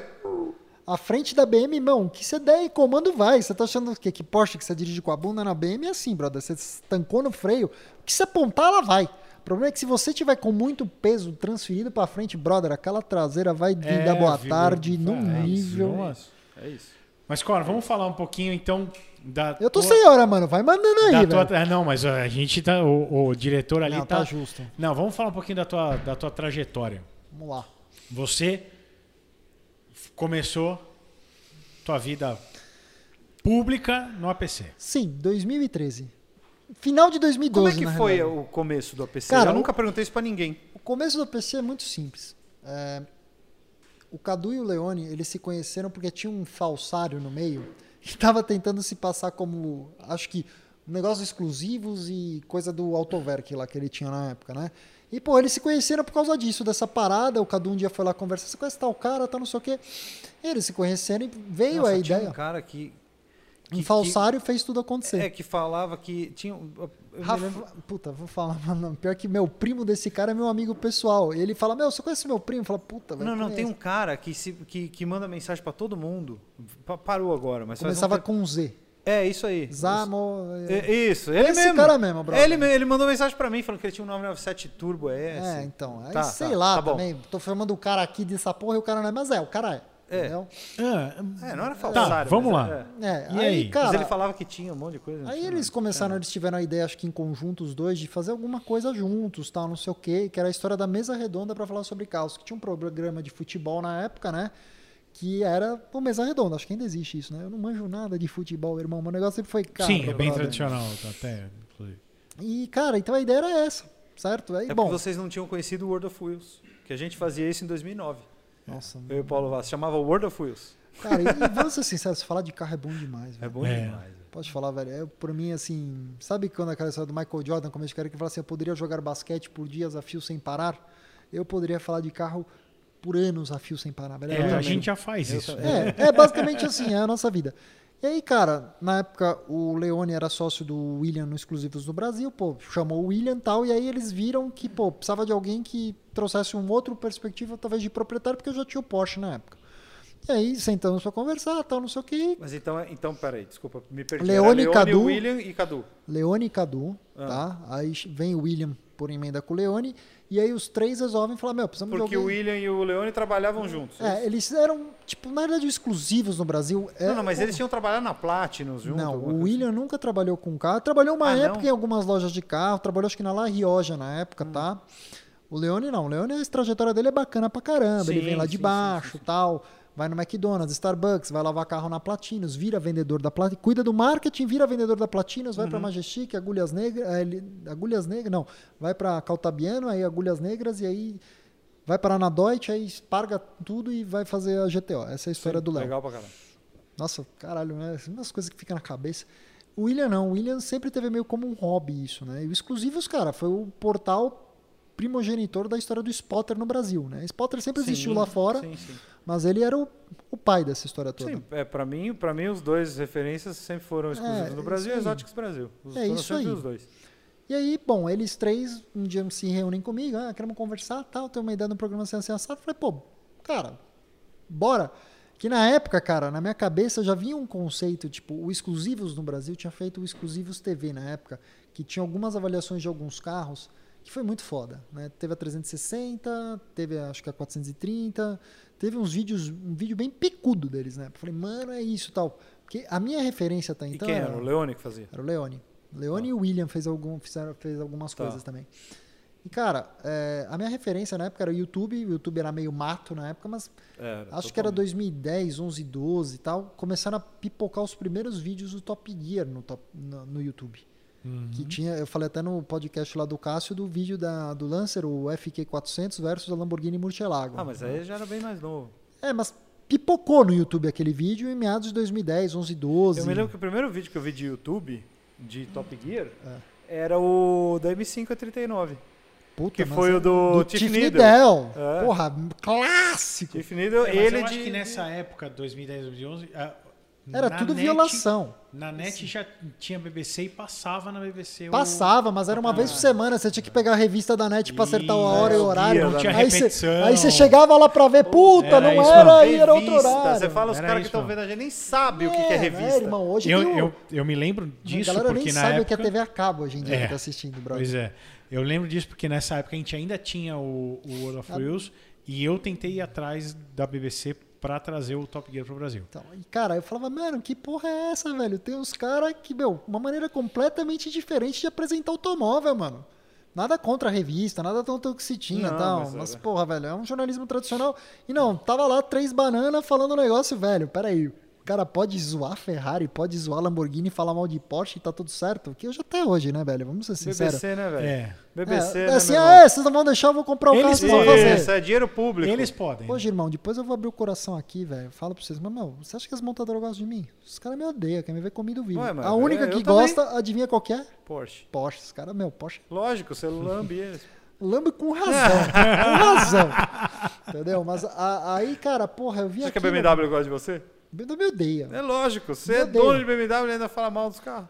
Porra, é o que eu falo pra eles. Se a minha opinião não é importante, tipo, eu falo, eu gosto do carro. Eu falo bem da M2, eu falo Cara, bem da eu falo a M5. vida Série inteira. 3 pra mim é Você carro já, ouviu, você já ouviu falar que- o termo que BMW é um maré alemão? É, Alfa Romeo que deu certo. Ah, Então, maré alemão, eu que inventei essa merda aí. Eu falei, BMW é um maré alemão. Os caras falam, pá, caralho, puta merda, eu É, vou mas é. tem razão. Não, Eu falei, mas- velho, não é? Ele lembra, foi numa É. live que eu inventei Não, essa a gente- eu Aí acho- ele fala, para de falar isso que a gente nunca vai pegar. Eu falo, a gente já não pega mesmo, então que se BMW, mas nunca vai pegar. Acho que vale depois a gente comentar os ranços pra dividir as- a- os choros. Mas, pô, então. Aí eu vi aquilo do, do YouTube, comecei a ver uma outra maneira de consumir automóvel. Puta, falei, cara, isso é do caralho. Tinha uns vídeos tipo de tributo, alguns. mas Tinha um vídeo que era F355 Tribute na época, tá ligado? Que tá no YouTube até hoje essa porra. Malandro.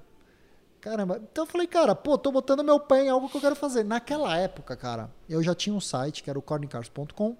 Qual que era o intuito do site? Era Era um, justamente. tipo o quê? Um blog? Alguma coisa Era um assim? blog que eu tinha. Qual que era o objetivo? Na época eu já tinha alguns amigos, eles emprestavam carros, a gente dava uma volta no carro do outro. O objetivo era, meu, manter a referência. Vou até tirar a foto. tá falando muito bonitinho. A gente tinha uma questão de, porra, eu escrevia os textos e as avaliações, porque, um, porque eu gostava de escrever, dois, porque, cara, eu falava, meu, daqui a uns anos eu não vou lembrar mais se eu não dirigir esse carro novamente. Pô, vou ter um Esquece, registro. é. E a galera ali, era um blogzinho, tinha uma certa, tipo. Tinha uma galerinha aqui, tinha um públicozinho cativo. Falei, porra, é meu pezinho pra fazer alguma coisa a mais, né? Vamos ver qual é que é. Eu imaginava que ia virar negócio, que ia virar minha vida. Não. Vamos tocar o barco. Aí o APC começa, eu lembro que na época o Léo Castilho, ele era um dos sócios daquele bar, o Grácia, né? Precisávamos de um venue pra gravar, né? Onde nós vamos gravar o primeiro programa do APC. Na época era Ah, Salão de Novidades do Salão de Detroit de 2012. Que foi bem ali no final do ano. Não, mas aí como é que entrou o Edu nesse top? Peraí, que eu me Então, perdi. ué. aí que tá. Ah. A gente começou a tocar malandro, fomos gravar no Grácia, velho. Mal a gente sabia, né, brother? Iluminação, tudo escuro, velho. Fudeu, cagou, não rolou. Não rolou, a im- imagem ficou tudo lixo. Meu, dá volta pra lá, dá a volta pra cá, onde vai gravar. Tentamos o Routers na época, que um dos donos da família dos Sim, donos, sim. irmãozaço, falou: Meu, puta, não dá, precisa de aprovação da matriz pra reassociar a marca. Pô, beleza. Falei, ah, mano, vamos gravar essa porra na minha casa. Na minha casa. Aquela mesa redonda Uhum. é no apartamento do meu pai. Show, bora gravar. Gravamos, velho. Começou ali. Começou ali, Eu lembro que vocês botavam umas miniaturas também. que eram as minhas miniaturas, cara. Que até hoje tá lá, né? Puta, ou porra de hobby que dá trabalho. Nossa, nem me fale. Já gostei tanto mais, eu já tenho. Ai, eu tenho que limpar elas e elas ficam fechadas. Mas dá As porosidade. também ficou limpadas eu também. Aí, Entendi, cara, dali até a gente chegar na primeira gravação externa, que foi lá com o pessoal da Rocket Garage, que a gente gravou um Corvette C6 nitrado, automático e um Z28 91. Rocket era do. Era Do do- Bacari. Era Ah, o isso, Bacari que e o Alan, né? Que era meio a divisão do Z28, do Galpão Isso, Z28? aquela história que, tipo assim, quando o Demaria acho que viu que ele queria explorar comercialmente o que ele fazia, ele fez o Galpão Z28. Isso. E os que queriam manter a confraria, não explorar comercialmente, que era coisa dos amigos, ficaram com a Rocket. Sim. Ficava ali no Planalto Paulista, que era pertinho me de casa, me lembro. inclusive. Pô, foi a primeira gravação externa, meu, um bagulho da hora, sabe? Aí, pô, teve o lançamento da S em 2014, o Fanin, na época, na Tatiaia, chamou a gente pra ir gravar, tal, não sei o quê, gravamos o carro ali perto. Fomos tocando barco, tá ligado? Mas, meu, final de semana, depois do expediente. E aí isso o Du já tava. Aí que tá. Pra gente dar o nosso pulo, pra dar, botar o programa em evidência, você lembra do programa A Verdade é Uma Só? Que tinha uma 996 carreira que foi um Game Bala, que hoje é só kit estético, e uma 360 Modena manual, que hoje Por que tá lá. foi, Game? Porque Tiraram a mecânica? É, aquela Game Bala, cara. Conversível? Não, era um coupé, carreira 98, certo? Ela tinha suspensão Game Bala, que pra mim era um Ah, não, Bilstein. eu só conheço, acho que eu só conheço a branca. O carro explodiu o motor duas vezes, ele tava com motor standard hoje. Tá. A última vez, 3.4, tá, os primeiros, os Tá. M94. E a, e a- e a temática do episódio era comparar Porsche com Ferrari, certo? Aí que entra o Edu, do Sertório. Eu não lembro como o Cadu conheceu o do Sertório nessa história toda. E bom, beleza, vamos produzir um negócio diferente, negócio foda, pica, bem feito, pra ver se a gente, né, pô, tipo o espírito que era do Exclusivos TV lá, que tinha o, o review e tal. E fomos pra Itu gravar esses carros, né, velho? Comparar as duas duplas, né? Eu e o William na. Eu, eu e o William uma, o Leone e, o Cadu outra. Eu lembro que, meu, deu uma merda no áudio de um dos carros. Os caras eles tiveram que voltar lá durante a semana, tipo, 5 horas da manhã, pra gravar, porque tinha estourado o microfone de não sei qual do, do Cadu, do Leone. Meu, puta rolo. E o Du, velho, entrou nessa parada e ele sumiu a bronca, velho. Foi ali o momento que o Du viu o negócio, ele queria produzir alguma coisa de carro. O Du sempre foi produtor. Juntou uma equipe, brother. Eu falei, caralho, que porra é essa, mano? 10 nego, velho. Carro, equipamento, tudo foda, velho. E fomos gravar. Gravamos, fizemos um episódio e tal. Cabeça. Isso, 2014? É, 2014 pra. Não, 14, 15 e 16. Vai. Eu não lembro exatamente com precisão a data, tá ligado? E o Du investiu, velho. Botou, assumiu a bronca, matou no couro ali de teu. Não, eu, tô, eu tô tentando, só tô falando de data porque eu tô pensando mais ou menos, porque foi uma época também que o Oficina Motor começou em 13, acho. Eu assistia, E, viu, velho? e aí, merda. e aí e foi, foi uma época que foi boa. Começou o Turbinados, começou o Oficina Nossa, Motor. turbinados. É, então foi uma época que, que, que logo depois também, 14, se não me engano, começou Acelerados também. Então teve, Ah, foi uma época que, que começou um ano depois da gente. Entendeu? Então, é isso aí. E a gente sempre essa bandeira, né, brother? Todo mundo ia falar de tudo que é caro. Não, nós vamos falar de carro premium. De carro foda. Aí teve os ápices dessa história que foi a ideia do resto de rico, né? De falar, puta. Legal demais, velho. É, o resto de rico é foda, né, brother? Pena que o resto de rico ficou gourmetizado pra caramba, entendeu? Porque tinha um componente sério e tinha um componente piada do resto de rico, velho. Hoje o resto de rico virou, tipo, gourmetizou pra caralho essa porra. É que nem a história do A6. Ah, Vocês óbvio. fizeram aquilo. Foi um negócio legal. Mas pra mostrar aquele pros negócio, caras. a história do A6 é muito cômica, tragicômica, porque, tipo assim, na época, os dois, o André, meu, eles, tipo, o André tinha uma formiga no rabo, tá ligado? Tinha? Tinha. É, tem. Ah, porque agora ele tem uma garagem lotada de Mercedes e BMWs. Ah, mas não, agora ele, ideia. ele trabalha, ele Ah, sabe sim, fazer o sim. Paranauê, entendeu? Naquela época, porra, velho, era 5 conto a 6, velho. Entendeu? Os caras comprar isso aí, meu, aquilo era uma desgraça, brother. Era 6 daquela Não, geração. e custou, brother. sei lá, 35 pau no final, não foi isso? É, isso aí. E os caras compraram o carro. Aí, meu, ninguém sabia o que ia fazer com aquilo. Eu falei, meu, um dia eu cheguei, depois de uma gravação, acho que na Dela V, eu falei, irmão, senta aí, liga a câmera, vamos gravar essa porra, que é o primeiro episódio. O que, que vocês fizeram? Ah, explodiu. Eu entrevistando meio que os dois, tal, os caras, meu, segurando o riso. E foi, aí arrumou parceiro, entrou a First Line, todo mundo foi arrumando o carro, bababi, bababá, tal, tocou o barco, encerramento épico e glorioso da surra que vocês levam do Szinho blindado, né? Sensacional. E depois também tem uma cena que nunca foi pro ar na época. Isso agora eu posso falar à vontade, dane-se, né? Malandro, você não tem noção, velho. Naquele dia da gravação das seis, o William tava lá, né? De figurante, coitado. Não tá nem aí pra saga. O William não gosta desse tipo de cara. E aí, meu, falando, os caras falando merda pra caralho. Eu tinha tomado umas naba federal da SI. Aí, meu, não sei quem falou, tipo, acho que o Sertório, alguém botou ali e falou, meu, acho que essa porra aí toma pau do Fit. É que os caras zoavam, pegava pesado com o Sim, Fit do William. Sim. Mano, Não E tomou. mano, o Fit bengou. Lindo o A6. Três vezes seguidas. Eu tinha essas imagens. Era tal. 1.5 esse fit do. Não. Esse fit. Era um mais fraquinho. Puta manual. vida. Mano, bengou, velho. Pau! E isso tava filmado. E na época, mano, e aí? Pô, beleza, ia ter tipo bônus round, entendeu? Tipo assim, que ia ser tipo aparecendo o Fit. e por que, É. que não rolou, mano? Ah, mano, ego. Você quer que eu te diga a sinceridade? Ego, entendeu? Ah, não, tem que vender o carro, depois eu não vou vender o carro, vou me fuder, não queriam divulgar na época. Não tanto, sei bom, não quero botar no vespeiro, mas não queriam divulgar essa porra, mesmo do negócio do SI, pra esperar, porque queriam vender o carro. Eu falei, irmão, relaxa, brother, não é isso que vai fazer o carro vender ou não. É, Quem comprar que um não. A6 98 blindado, pensando não, em tirar pega, irmão, tá de sacanagem Tá com o de Papa, né? E aí foi isso, cara. Aí a partir de 2016 mesmo, acho que é. O Verdade é uma só vai pro ar. E ele traz uma certa visibilidade para nós. A gente fez um lançamento na época na falecida Morumbi Veículos, que o dono era um puta no estelionatário, tal, show de bola. Tamo bem. Ah, E a gente convidou, não convidamos, saber, né? convidamos algumas pessoas na época, 2015 para 16, para ir no lançamento do episódio. Eu lembro que, mano, puta, atrasou a edição, mano. O episódio ficou pronto Do ali. episódio do A6? tá falando? Não, do- da outro. Verdade é uma só. Tá. Mano, muito louco, velho. O episódio ficou pronto umas duas horas antes da veiculação. A gente marcou um coquetel tipo 7 horas da noite na Morumbi Veículos em Moema. Chamamos galera, tal, não sei o que, não sei o que lá de nada, nada. Meu, deu nove e meia da noite. Minha esposa, brother, ela tinha que trabalhar. Entrou, falou, amor, te amo, tal, vou pegar um táxi e vou embora. Isso é 2014, velho. 14. Foi embora, tal. E aí, meu, na época eu lembro que o Fabinho Della Multa, que era da família Sim, da Della. Via, tava lá. Conheço tinha ele. chamado ele e tal, porque ele queria Estudou mesmo divulgar. Ele queria abrir uma rede social automotiva na época. You On Board, lembra disso aí? Uhum. Aí tava lá, começamos a conversar tal, meu. Aí chegou o episódio, puta episódio da hora, chamou atenção, foi aí, velho. Aí conseguimos pegar patrocíniozinho com a Via, foi a primeira que apostou. Foi ainda aos pouquinhos. Aí apareceu a Reiko. Aí apareceu a Pit Stop Shop. E foi.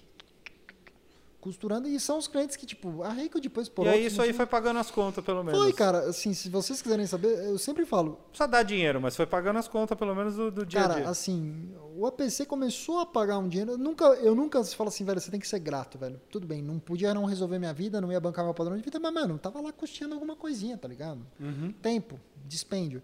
O APC começou a dar um dinheiro que assim, eu falava, ok, tipo, é justo pro tempo dedicado. Foi mais ou menos 18, 17 para 18, entendeu? Que eu falei, pô, tá, ok entendeu?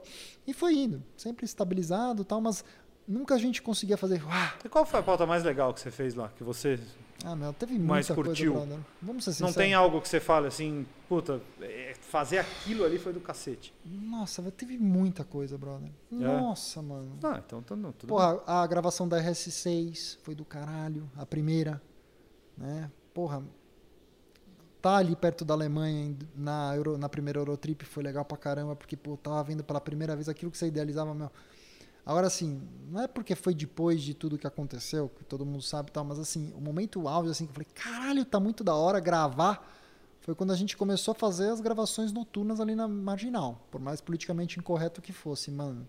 Que aí a pit stop veio um caminhão em cima, tá ligado? Tipo, e só nave. M5, RS6 nova, carreira S, estágio 2 mais Ramani. Carreira 4. Ah, o carreira 4, o carreira S é bravo, então vamos arrumar um 4S agora. Pá! Entendeu? Mesmo Pirovani, velho, quanto carro Pirovani não falou, É, vai, então, vai, um vai. de carro MGGT animal. Four Door, os três R8s, entendeu? Tipo, toda a geração da R8, brother, no mesmo episódio. E como Ah, condensar falando de isso? R8, teve algum problema com R8? Teve. Teve. Na gravação da Reiko em, porra, velho, 2016, acho que foi. É isso aí. Ah, cara, os dois. Bom, não tem nada, não tem nada a esconder essa altura do campeonato. Na época eu tava gravando dois R8s preparados pela, pela Reiko, lá no Akiraz, lá no Ceará tal. Ah, agora eu lembrei, já, já sei o que você vai falar. E, meu, perdeu uma freada. E, meu, não foi nada demais, por incrível que pareça, tá ligado? Tipo, eu falo assim, tava de bunda virada pra lua, né? Porque no que o cara, ele perdeu, eu não vou... Puta, a galera sabe, tá? Eu não sei como falar de maneira política, eu não quero ficar desenterrando coisa que também não tô... Não, não, não. quero criar, porque eu sei que isso vira um corte depois, entendeu? E aí é aquela bagaça. Ah, meu, Juro, acontece. juro que eu não, Não, transformo não vai isso virar, corte. não. É, mas acontece, velho. Aquele erro de julgamento, não. Acho que dá pra ir um pouquinho mais no que freou, porra, piso de areia, velho. A sorte foi que, brother. Não, e, Fortaleza a, é a- praia, né? é, a guia era baixa. Não, era um, era um condomínio deserto, tá? Não tinha risco disso. Não, não, uma- não, mas é, mas é uma cidade de praia. E aí você tem É. muita areia de fato. não Malandro, tem jeito. No que pegou, meu, hum, perdeu a freada, começou a virar, o carro não virou, pum, bateu na guia e subiu numa duninha. Ficou assim, pum. Então o que acontece? Machucou na época. Foi, Roda. Foi o pior acidente da história da PC que teve, na minha opinião, foi esse. E acho que foi o único, na realidade. Que ele, puta, meu, machucou a roda da frente, machucou o radiador, ralou o para-choque e ralou a saia lateral. Foi isso que deu no R8. Não fez nada. No final resolveu, resolveu. O Leone resolveu, tá? Na época. Puta. Se vira aí. Mas assim, eu falo isso com relação a este episódio, pra deixar bem claro. O Leone resolveu, tá? Não teve o Leone época. e foi isso que causou a saída dele? Não, cara, Não, tem nada assim, a ver. a gente teve várias conversas, Ah. tá? Assim, eu- hoje eu e o Léo, a gente tá mais ou menos no mesmo meio. A gente acaba trocando muita Sim, figurinha, troca sim, muita ideia. Eu tal. converso com ele toda hora também. Toda vez que a gente se encontra, a O Leone, ideia pra caramba. na época, ele tava numa outra sintonia, tá ligado? O, que, o Leone, acho que ele tava naquele momento, puta, é difícil de eu falar, né? Botar palavras do que que passou na cabeça. Depois que a gente conversou, tal, depois que teve até a briga dentro da PC, a gente falou, ele falou, abriu o coração com algumas coisas tal. Eu achava até que ele tinha ficado um pouco mais grilado comigo, porque na época eu fui um pouco duro com a situação com ele da Rio. Eu falei, meu, caralho, porra, um cachorro atravessou, deu alguma merda, vamos chorar junto, meu irmão. Eu vi o vídeo, vi o que aconteceu, foi cagada, brother. E assim, quando você faz uma cagada, você tem que ir lá e arrumar a cagada, brother. Não posso ir lá passar o pano pra dos outros, entendeu? E nisso, velho, beleza, ficamos entendidos. E ele arrumou. Ele, Ele fez, foi homem. Acabou. Ele foi homem. Foi Acabou. homem. Tira o meu chapéu, resolveu a pica, não deixou a bomba estourar no colo de ninguém.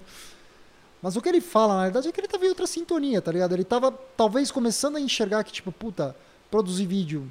Ele fala, meu, eu não sentia que tinha mais um clima de amizade entre nós. Tá, deixa eu fazer uma. Deixa eu só tentar situar as pessoas. É só um segundo. Não, é- eu- porque eu não tô entendendo. Ele, ele era. Na Não. formação do, do, do APC, Não.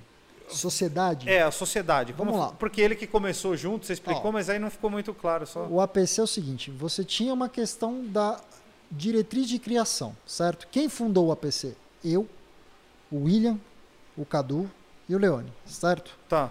Depois de uns dois, três anos, o Cadu achava que precisava profissionalizar o negócio para ter uma empresa, para tocar. E na época a gente ficou meio dividido com a situação. Não, mas peraí. A gente tá aqui, tá criando, tá dizendo, mas a gente tá, empresa para quê? Vai abrir um CNPJ para quê? Vai faturar o quê? O Papa? Vou pagar contador? Hum. Então o que acontece? Com o passar do tempo, conforme o programa veio Verdade é uma só, certo? Aí sim, beleza. Começamos a prospectar cliente, começamos a ter uma razão de ser uma empresa.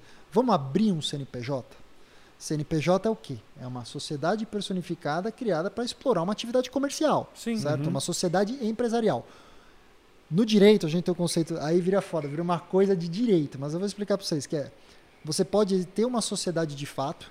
Isso não quer dizer que a sociedade não exista. Mas, por exemplo, o que nós tínhamos no começo do APC era uma sociedade de fato. Que eram quatro pessoas que juntavam esforços, uniam vontades para fazer um negócio acontecer. O que, que era esse negócio? Um programa de carro. Existia atividade empresarial por trás? Não. Quando começou a haver atividade empresarial, aí sim a gente chega no ponto, beleza, vamos ter uma PJ por trás? Vamos ter uma PJ por trás. E quem é sócio dessa PJ por trás? No final do dia, para encurtar a história, sou eu, o Cadu e o do Sertório. E aí, o que Leone e o William não quiseram. Ah, tá bom, Porque, entendi. tipo, pressuporia que você teria que ter um vínculo maior com o negócio, entendeu? Sim, tipo justo. assim. Não, e que você assinar, botou né? uma- Você bota responde a hora que você vai botar uma PJ para rodar, vai ter cliente, vai prospectar, tal, ligado? Cada um tá no seu momento. O Léo trabalhava no mercado, o William sempre ficou na dele, Tá. mas não quer dizer que eles não compunham o negócio todo. Então eles trabalhavam, mas assim, eram colaboradores. A diretriz, a criação, éramos nós quatro. Éramos Nós quatro capital. O que nós vamos falar, o que nós vamos fazer. Tá. E entendeu? aí, então, nessa época, já mais pra frente, É. onde tam- vo- voltamos ao, ao Aí já episódio tinha pós PJ. R8, Isso já aí. tinha PJ, mas aí o William e o, e o Leone não eram sócios. Não eram, tá? Tá. Mas o Leone virou e falou, cara, ele diz naquela época que o que fez ele sair bem, eu não sentia mais. Puta, eu sentia que tinha um senso de obrigação de fazer por fazer, que ninguém tava com tesão mais, que a gente não era mais amigo. Entendeu? Não, não, éramos mais, próximos. não era mais amigos por cá. É, entendeu? Não, não Faz fazia sentido amigos por carros tal, e que ele ia sair tal. E na época teve aquela circunstância toda que ele saiu, foi fazer o Motor Grid on Track com Sim. o Edu. Foi aquela coisa, porra, mas será que o cara saiu daqui, mas já tava combinado ali, sabe? Rolou aquela. Ah, Sabe, e faz alguma diferença? Na época fica, é o que eu falei pra você, velho, é o ego, você fica meio ferido, tá? Pô, o cara ficou aqui anos, Não, produzia. uma hoje, você acha que fa- faria alguma Velho, diferença? Não. Good care the fuck less. É. Mas é isso que eu te falo. Mesmo as brigas, cara, a situação que eu passei, é, a solução mais fácil teria sido, velho, quer saber? Página virada e pau, pau, pau no gato, entendeu? Mas você pensa, cara, tem uma série de fatores que entram em jogo, entendeu? Pô, teu tempo dedicado, a energia que você dedicou, o carinho que você tem pelo projeto, tudo que você fez, brother, isso pega, meu. Tipo, você não tem uma análise fria. Às vezes você precisa de alguém de fora de te falar, irmão, você tá gastando vela boa com o defunto ruim, irmão. O que você tá fazendo? Olha com quem você tá, olha o que você tá fazendo. Mas você não ouve, brother. Você toca o barco, entendeu? Bom, mas já que a gente tá falando disso agora, nós vamos ter que falar da, da- da história do isso, Cadu. que eu, isso que eu te falei que ia ser. Não, aqui não precisa. é, o cara. Não, mas é que a gente, a gente É que você acabou... não estava aqui, você foi buscar pizza. Quando eu falei, a gente não vai tocar nesse assunto, fica Não, tranquilo. não, mas é, É. que... é, Cara, pra deixar claro, eu não tenho um Não precisa com essa explicar, não precisa explicar ipsis literis, eu acho que nem tem nada, não é isso. É só pra, é só para para a gente poder contextualizar. Eu acho que a parte mais importante, até olhando para a câmera, para deixar bem claro para quem quer que esteja vendo, eu não tenho desconforto com essa história. Graças a Deus, assim, depois de tudo que se passou, tudo que aconteceu, cara, eu tenho minha parte, eu e o Du, especialmente, temos a cabeça muito tranquila no travesseiro, que, velho, iris or iris, nós não temos parcela nenhuma do que se passou. É, eu tô te perguntando isso porque para mim tem três coisas bem específicas Uhum. no APC ao longo da história. É a saída do Leone, é a saída do Cadu e a sua saída. Nós ainda vamos chegar lá. Não, Então agora nós estamos falando da, da segunda. Vocês são basicamente o Angra da, não, tá do justo, mundo automotivo. cara. Eu acho que é muito, tipo, cara, E o APC é um negócio que é grande. Todo mundo conhece, todo mundo assistiu, todo mundo assiste, todo mundo quer saber. As pessoas, eu acho, é, as acho, pessoas cara, se acho que- envolvem é, é, emocionalmente, quem está assistindo, Cara, certo? Corretíssimo, Eu acho corretíssimo. que a primeira coisa que eu tenho que falar pra você seria muito hipócrita da minha parte sentar aqui e falar, não, velho, a gente, pô, sentamos lá, não deu certo, acabou. Não, velho, óbvio que houve um desentendimento. Óbvio que houve um conflito. Seria muita mentira eu falar isso, mesmo porque qualquer pessoa que pesquisar no Google e entrar lá no TJ São Paulo vai ver que, inclusive, o conflito ele é legal e que já foi sentenciado em primeira instância favoravelmente a justamente a mim e ao Sertório, na época, certo? Mas, cara, relevâncias à parte, o que eu acho é o seguinte: a gente, quando está na situação, a gente tem uma postura muito. São, é muita emoção que chega. Sim. Entendeu? Eu acho que assim, a gente tinha um problema de desentendimento, né? Acho que a gente já não tinha mais ou menos uma convergência para onde nós queríamos levar o programa, entendeu? Com relação à seriedade, com relação à postura. E cara, eu respeito, cada um tem um momento da sua vida, cada um sabe o que quer fazer, cada um tem uma certa postura com relação a determinadas questões. A maior mentira que você pode contar para você é achar que você vai mudar outra pessoa, brother. Você não muda. Você não vai mudar a tua esposa, você não vai mudar ninguém. A pessoa só muda Se ela quando quiser. o processo parte dela. sacou? Sim. Ela Mas quiser. isso é um problema? Cara, acho assim. A gente deixou, acho que todos nós, tá? Não vou falar, tipo, ah, vou falar mal do lado de lá e não vou fazer o meu meia-culpa. Acho que todos de nós tínhamos muitas coisas que nos incomodavam, né? E foram deixando. Reciprocamente. E a gente meio que colocou o negócio meio que na frente. Entendeu? Tipo assim. Então, tipo, pô, eu não gosto disso em você, eu não vou pensar no que tem de errado aqui com você, porque isso eu não vou resolver, eu vou pensar no negócio. E aí tá bom, você tem uma deficiência aqui, uma falha aqui, eu vou dar um jeito eu de suprir tua falha com o negócio. Entendeu? Então, tipo, foram coisas assim. O que eu acho que foi assim, a hora que eu vi que a- o gato subiu no telhado, eu acho assim, o meu canal pessoal criou um desconforto, tá? O ano é 2018, eu tinha largado a minha carreira jurídica, né? Eu tinha uma carreira sólida, velho. Eu não era, eu não sabia Sim. onde ela ia me levar. Você era o eu- doutor Paulo Henrique. Nossa, quem dera. mas cara, era Ainda é, né? é. A OAB eu pago todo ano, velho. Se eu precisar carteirar alguém, olha lá, que é advogado, pai. Não, não é não. Tá- Tá louco. Mas eu pago a OAB. Entendeu? Mas, cara, assim, eu largo a carreira em 2018, certo? Eu lembro das palavras do meu último chefe, conversas que eu tive com pessoas muito próximas a mim. Falou, cara, você. Teus pais dependem de você pra viver? Não. Tua esposa depende de você pra viver? Não. Você tem filhos? Não. Cara, você tem esse negócio que você faz com o carro que teu olho brilha, brother.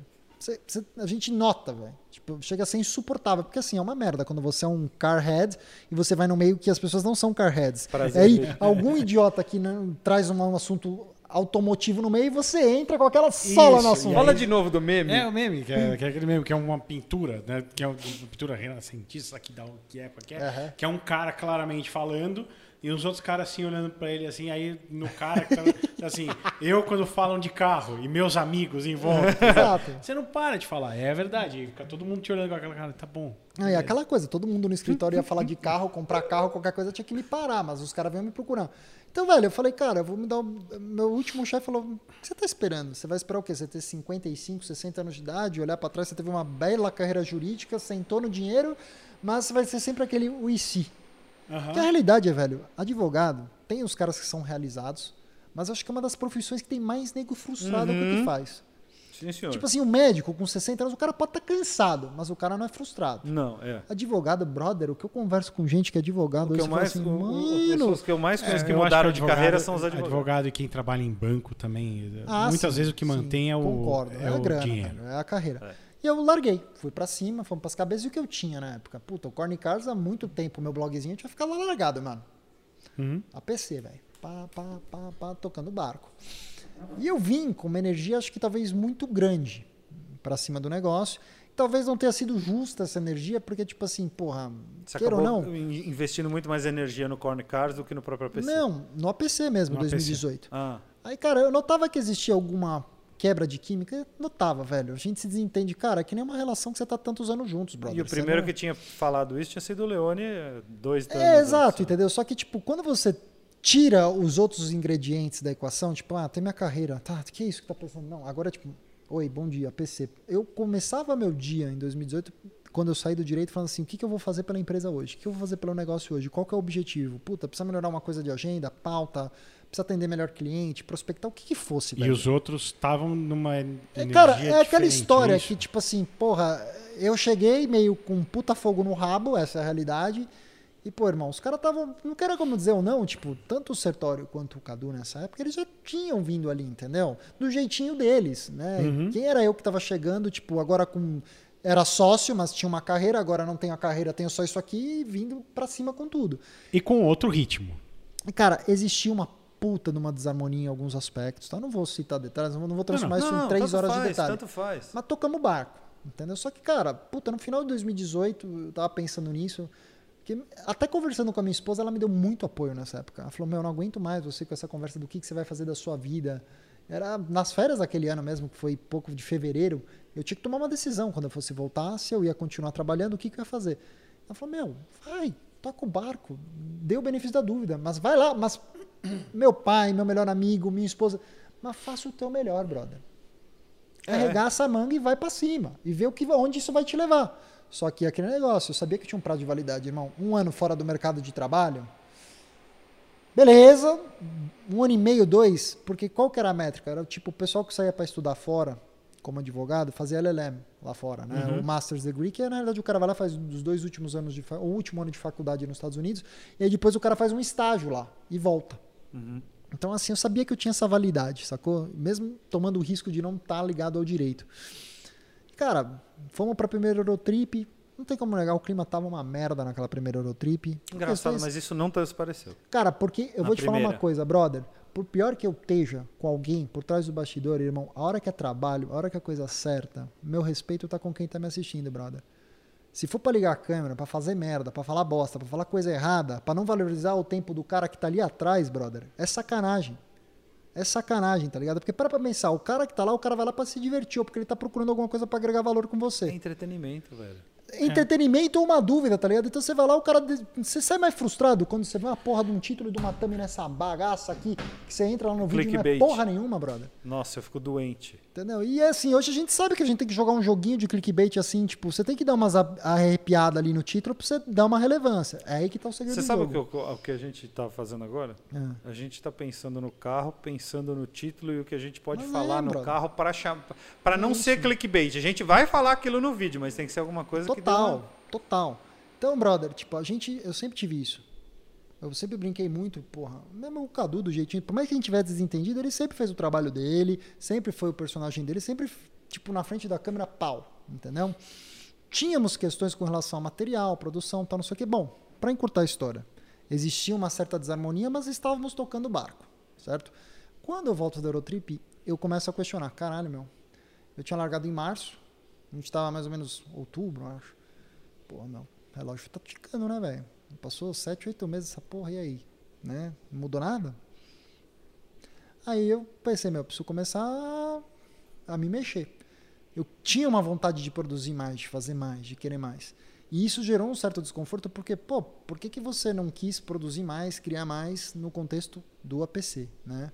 O próprio Du, na época, tipo, ficou meio ressentido com um pouco dessa parte, porque tinha aquela história de gravar o carro dos apresentadores, né? Eu já tô dando uns jump, tá, na história. Uhum, uhum. E, velho, eu falava, velho, porque eu acho que o APC, brother, ele é um negócio institucional. Ele não é o quadro do Corne, não é o que o Corne tem pra falar, brother. É o que os cinco tontos sentam lá pra falar, os dois estão avaliando o carro. É a live, não é. Mas você acha que não cabia você falar, você Brother, fazer o teu negócio? Sendo sincero, tem um pouco Porque eu das acho duas que cabia coisas. dentro. Mas é que também eu acho que você já estava sentindo esse clima e já. Eu acho que era isso. Eu já senti esse clima, tipo assim, meu, eu não vou puta, gastar esse tempo e energia pra botar o bagulho aqui dentro, porque eu não sei qual é que é, entendeu? E ao mesmo tempo eu tinha essa sensação de, tipo, pô, vai parecer o quê, velho? Que eu tô querendo dominar um espaço do negócio pra mim, tipo. Um... Tipo, eu não queria soar meio, tipo, presunçoso, entendeu? Meio, tipo, peraí, queira ou não, nós somos donos em partes iguais. Isso aqui, meu, mesmo na época do Leone, que tinha um negócio da gente. Estávamos todos preocupados com o equilíbrio de aparições de cada um no programa. Eu sempre preocupei muito com isso. Porque, tipo, cara, eu joguei basquete a minha vida toda, tive grupos de amigos. Você sabe como, às vezes, um pequeno gesto, uma coisa que você não pega ali no começo e controla, pode virar uma bola de neve lá na frente. Então, tipo, puta, meu, tem gente que tá querendo aparecer demais. Calma, velho, equilibra aqui um pouquinho, puxa um pouquinho do lado aqui, bota um foguinho aqui pra quem aparecer, entendeu? Que era muito engraçado, por exemplo, o Leone, o Leone e o Cadu nesse aspecto sempre foram duas pessoas, entendeu? Cara, você botou, o cara vai ligar e vai estar lá. O William já era o cara que, não, peraí, deixa eu puxar, entendeu? Equilíbrio dinâmico. Então, cara, foi basicamente isso, né? Eu abri, eu na época avisei a todos que eu ia re- reativar o Corny Cars, essa era a palavra, inclusive fazendo vídeos, né? Ah, porque o Corn Cards era aquele Era blog que você tinha citado. é. Aí na época, puta, a parte entendeu que eu ia fazer isso via meu Instagram, que meu Instagram já era um pouquinho razoavelmente forte, não era bombado, mas era fortinho, ou e o site. Ninguém entendeu mais ou menos que eu ia fazer canal no YouTube. Beleza, o Du não se opôs, depois que eu expliquei, fiz os esclarecimentos, o William, meu, manda bala, pô, tem exclusivos, não sei o que, lá. o Cadu se incomodou. Essa é a realidade, ele se incomodou muito com isso, porque de alguma forma a leitura era que eu ia abrir uma concorrência interna, e eu falei, velho, eu não tenho problema. Cara, eu, eu vou ser bem sincero, tá? Eu, eu, eu entendo o lado dele. Eu também Eu, entendo. eu não tô, eu não tô nem dizendo que eu concordo ou não concordo, mas eu entendo. Eu entendo. Porque de fato é- era um negócio que. Sabe qual que teria sido correto naquela época? Tá falando de carro, mas por que você não tá falando aqui então? É, Se você quer fazer, faz aqui, porra. Olha, eu vou te falar uma coisa. Na época, cara, assim, eu sou uma pessoa, velho, aí é foda. Eu não quero fazer autopromoção, mas eu gosto de fazer as coisas muito correto. E se eu falar pra você que eu vou fazer A, eu vou fazer A. Uhum. Entendeu? Então, tipo, eu falei, velho, olha, isso aqui, velho, é um negócio meu, eu quero fazer. Eu quero. Porque, assim, você grava, você aparece, você cria a sua opinião. A minha leitura era o seguinte, tipo, pô, beleza. Quer dizer que, tipo, uma banda de rock, ninguém pode ter seu projeto solo numa banda de rock, caramba. Entendeu? Bruce Dixon, tá bom. Ah, saiu do Iron Maiden e foi fazer o Bruce Dixon, depois ele voltou. O Ozzy Osbourne, entendeu? Todos eles. São conceitos, tipo assim, pô, quer dizer, uma banda de rock pode ter um integrante que tem um projeto solo e aqui na PC eu não posso ter. Qual que é o problema? Vocês têm medo que eu vou fazer um conflito, que eu vou captar cliente, que eu vou tirar a receita da PC? Tipo, velho, não é esse o problema. É esse o problema? Eu me comprometo a não fazer isso. Porque uma coisa é você acreditar num conflito hipotético. Não existe conflito hipotético. Conflito para mim existe quando ele tá lá na tua frente. Entendeu? Então eu falei, qual que é o problema? Você quer que eu assine? Isso. Eu não vou prospectar, não vou fazer negócio com nenhum cliente da PC, não vou fazer nada, velho. E posso te falar uma coisa? Hoje nós estamos em 2021, virando 2022. Sabe quantos patrocinadores eu tenho no Corny Cars? Zero. Zero. Porque eu não tava vendo mais isso. Eu já tava com o saco cheio. Não é que eu estou sendo ingrato aos clientes Sim, que nos sim, apoiaram. Mas, brother, você ter cliente, meu. Chega uma hora que você não tem mais liberdade criativa, meu. Ou você não quer gravar tal carro?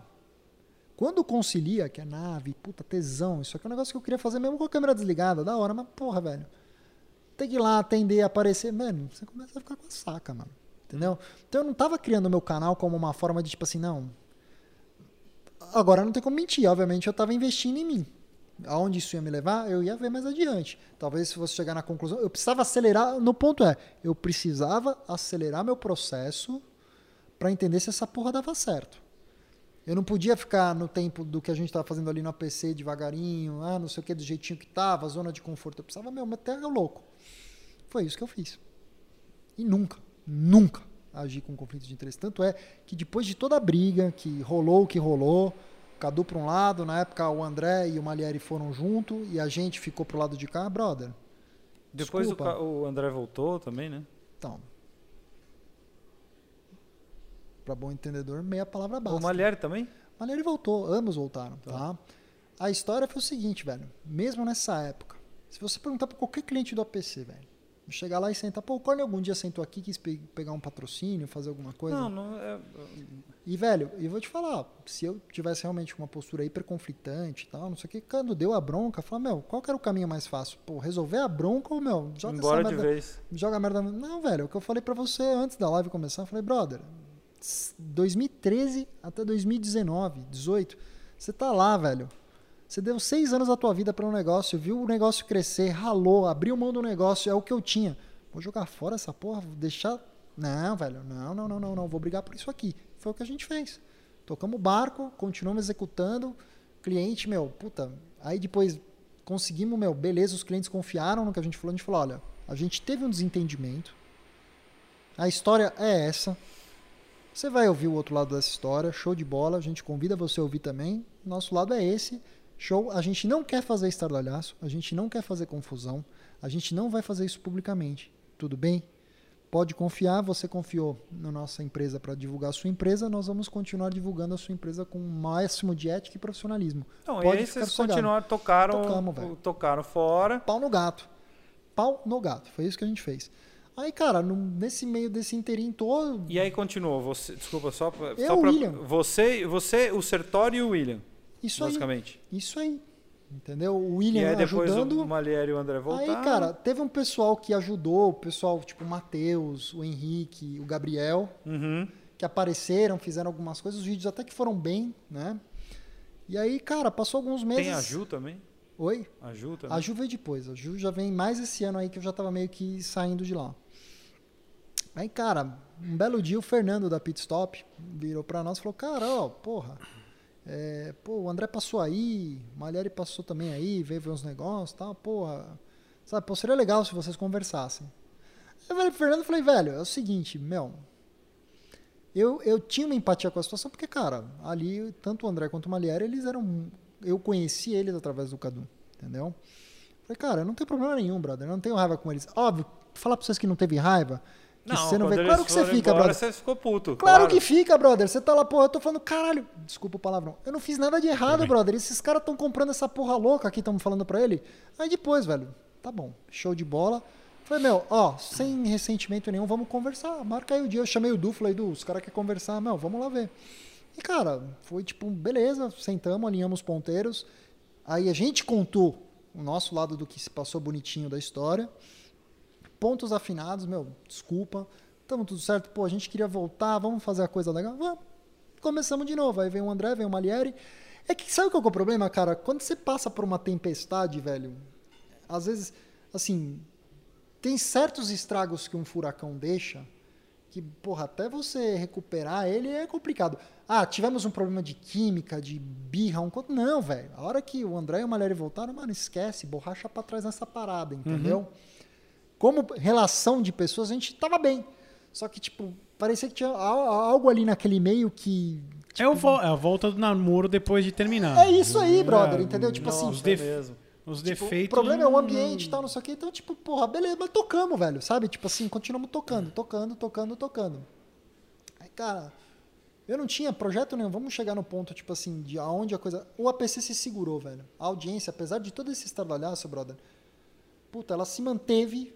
A gente perdeu muito pouco de audiência, que também foi um recado muito interessante pra nós, de tipo, tá vendo aquelas dúvidas que a gente tinha tal, não sei o quê. Alguns vídeos deram uma viralizadinha, teve o TTRS, MGT Fordor, os R8s, né? O grande dilema que alguns clientes reclamavam que gostavam muito, que era o quadro das escolhas, né? Como é que a gente vai resolver essa porra? Eu e o William, oi, ping-pong, pá, pá, pá. Então aí que vem o Henrique, vem o Gabriel, vem o Matheus tal. Tocamos um barquinho. Nossa, nunca me chamaram pra fazer um desses de escolha e eu pedi, hein?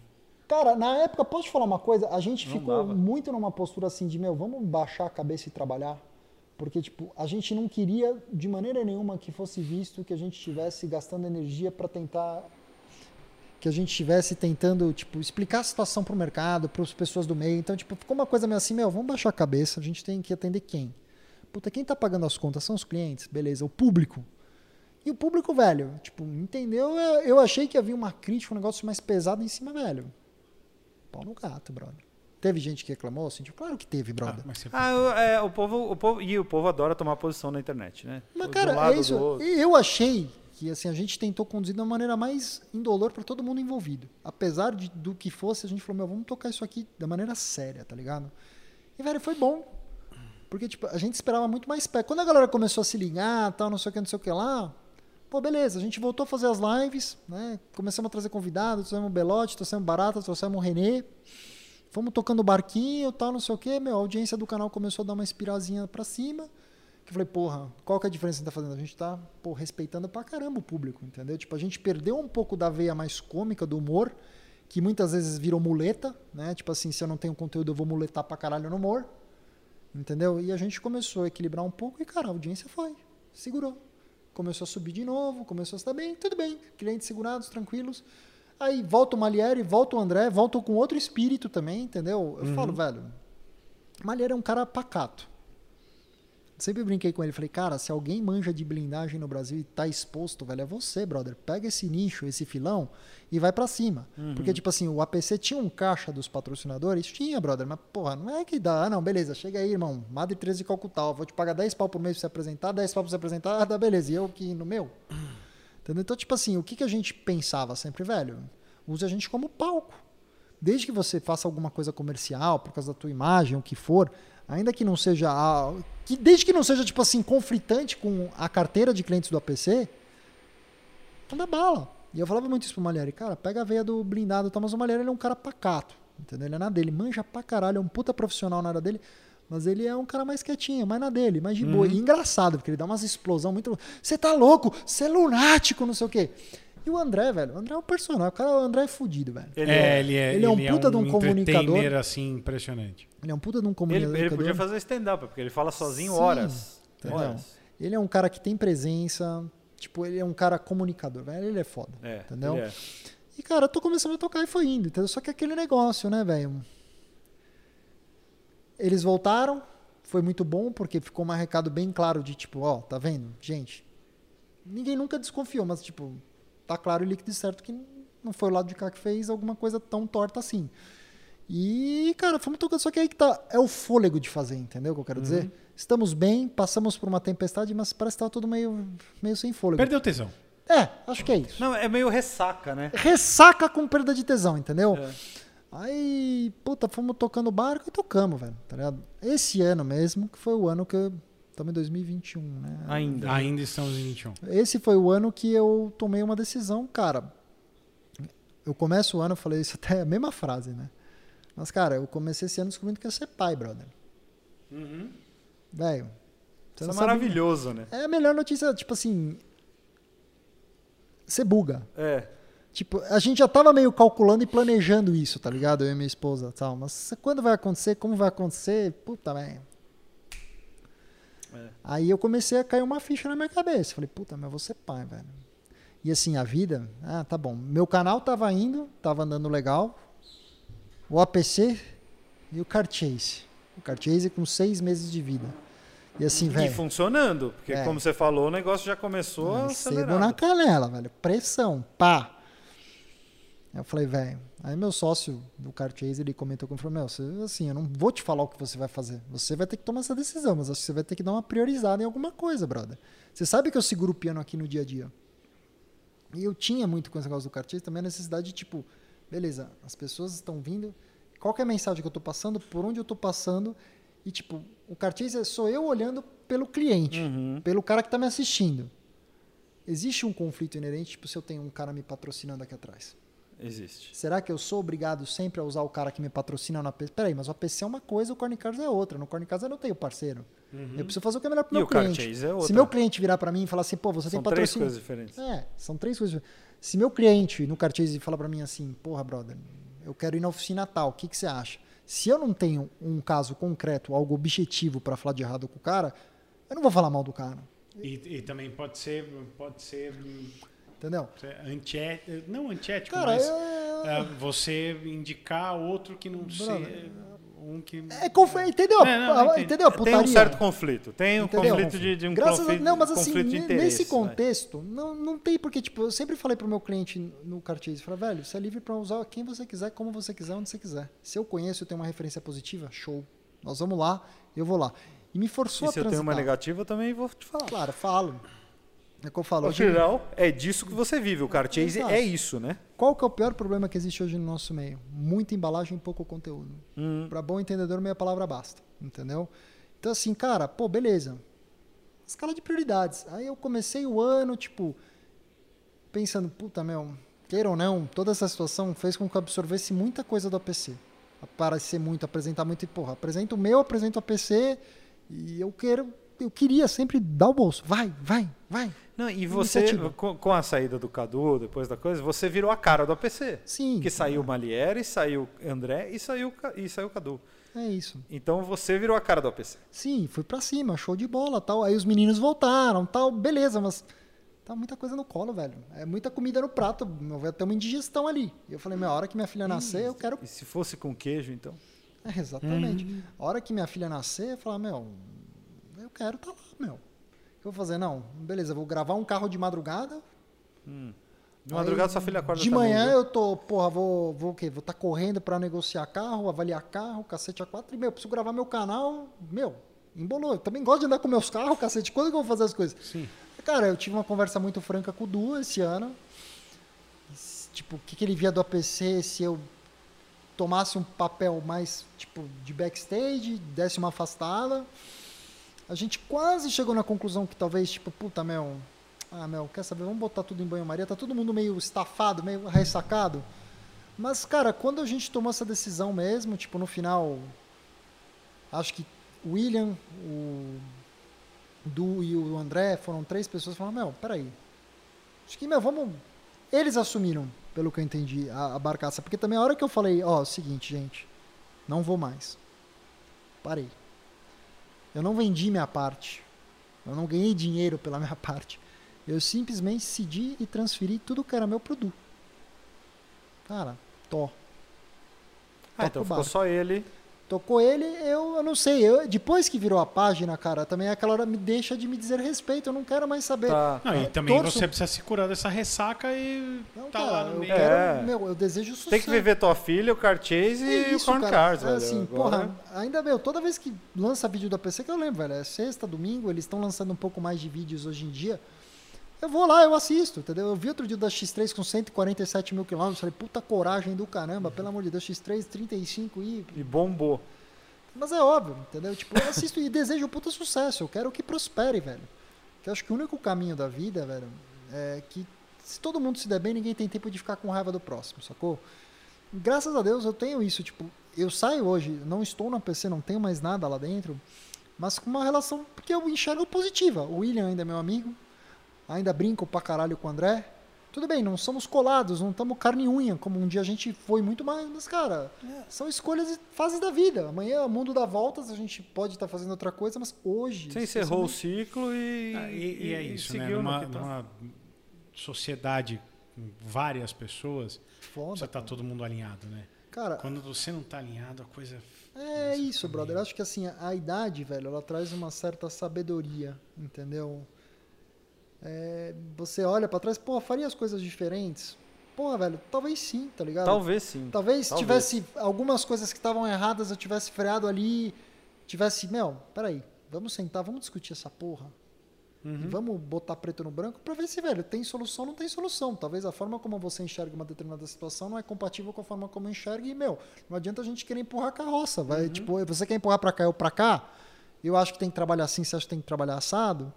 Entendeu? E, cara, o APC era um negócio muito doido, velho, que a gente tinha histórias, assim, de reuniões, assim, velho, tipo, parecia a pauta do pânico, né? Começava, tipo, terminava a live na segunda-feira, Já é o segundo cara que vem aqui e fala de pânico e APC na mesma frase. Ah, porque era o maior exemplo. é, A gente usava metaforicamente o pânico meio pra explicar e não acho. A gente Não, seria não, não, é, não é parecido, mas eu, mas eu entendo como a forma como vocês usam, o pânico, como vocês falam é, do, do pânico em relação ao PC. Eu entendo que não tem nada a ver uma coisa com a outra, mas eu entendo o porquê que vocês querem falar. É um pouco de estruturalmente, assim como. Nossa, a gente funciona. tinha reuniões, velho. Acabava a live, tipo, segunda-feira. Teve uma época que a gente metia a live toda segunda-feira, brother. Começava às nove e meia, dez horas da noite até meia-noite, uma hora. E aí Nossa, terminava. E, brother, cacete. ficava discutindo sobre a conjuntura da cibernética, de planejamento de negócio, porque não falta, falta planejamento de projeto comercial, mano. E ficava até quatro e meia, cinco horas da manhã, numa segunda pra terça, tá ligado? E aí, terça você ia E, trabalhar. tipo, seis meses. Isso, show, mano. Quando tá indo pra um ano, aí tipo, começa assim, mano. No começo, pô, esse negócio de live aí é do caralho, velho. Ô, você viu quantos caras dão. Meu, tinha um dia lá que dava 3 mil reais de superchat uma live. Meu Deus do céu. Tinha uns noia lá que, meu, pá! Não, 500 pau. Eu o vi. Marcos lá do Migão, hoje, meu, Do conheço- Rio? É, meti o louco, velho. O cara mandava Não, duas, três, Eu vi, entendeu? eu vi ele, mand- ele- uma vez ele mandou 1.500. Eu tava assistindo a live, eu fiz. Mano, e- Mano, Uhum. assiste lá meu canal, um pouquinho.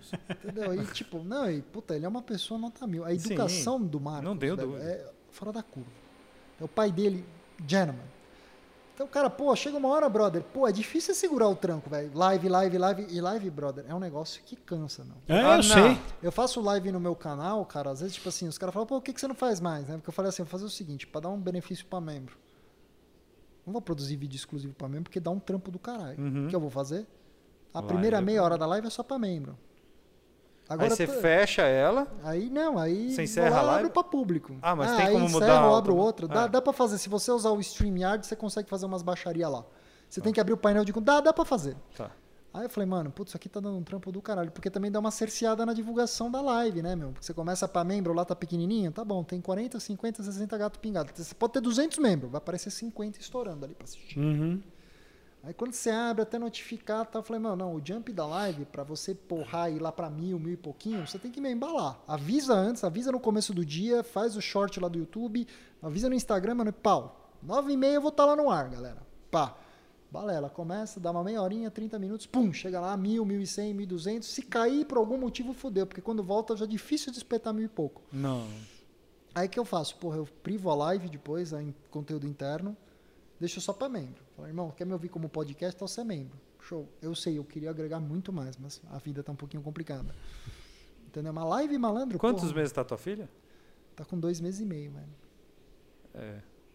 Comecinho, né? Ah, velho, é foda, brother. Às vezes eu tô lá gravando, tô fazendo, eu ouço o grito ali do lado. Ih, cara. Aí você fala, "Ai, dá licença, vai. Não, assim, Deixa eu lá ver. E minha mulher é o tipo de pessoa assim, meu. Se tiver com o berro, berreiro rolando, mano, ela vai abrir a porta, ela fala, amor, é o seguinte, você olha o seu celular. Aí, ah, tá, beleza, tem mil nego assistindo aqui na frente. E...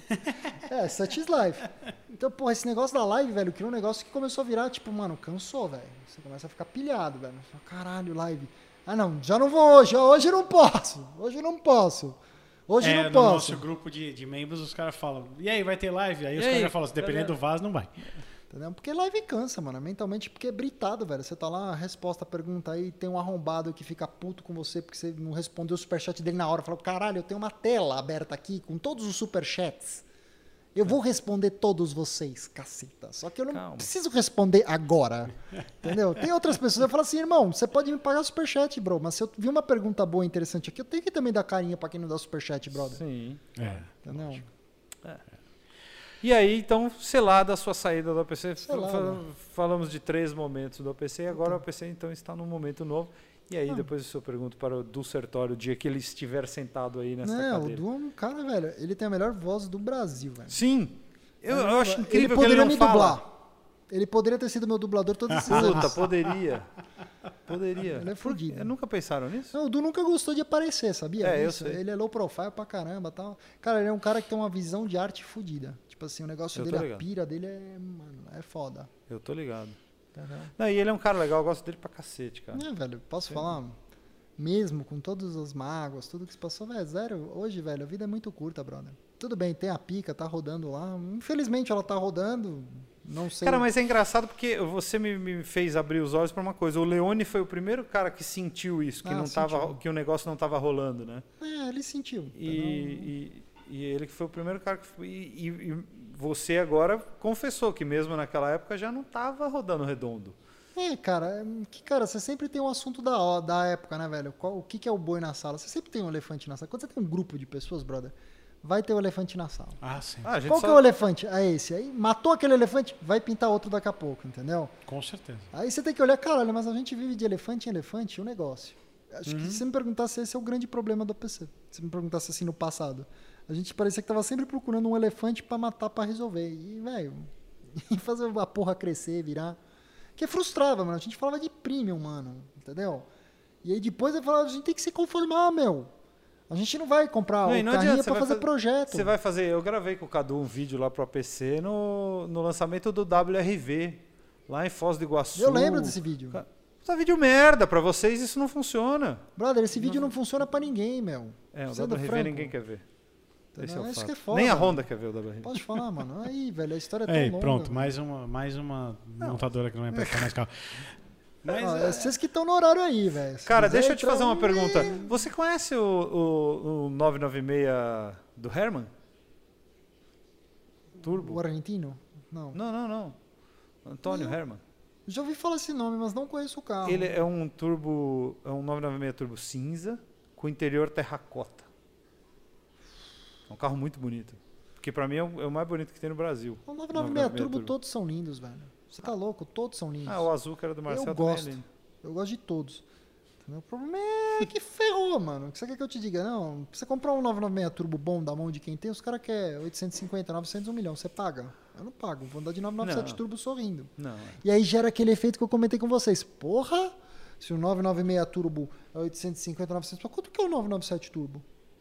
1 milhão e 100. Eu vi outro dia alguém pedindo 1 milhão e 100 no 997. Pede. E aí que tá aí, mano. Só que 1 milhão e 100 não é preço de turbo de, de 991.1? Não é mais, né, irmão? Não é mais.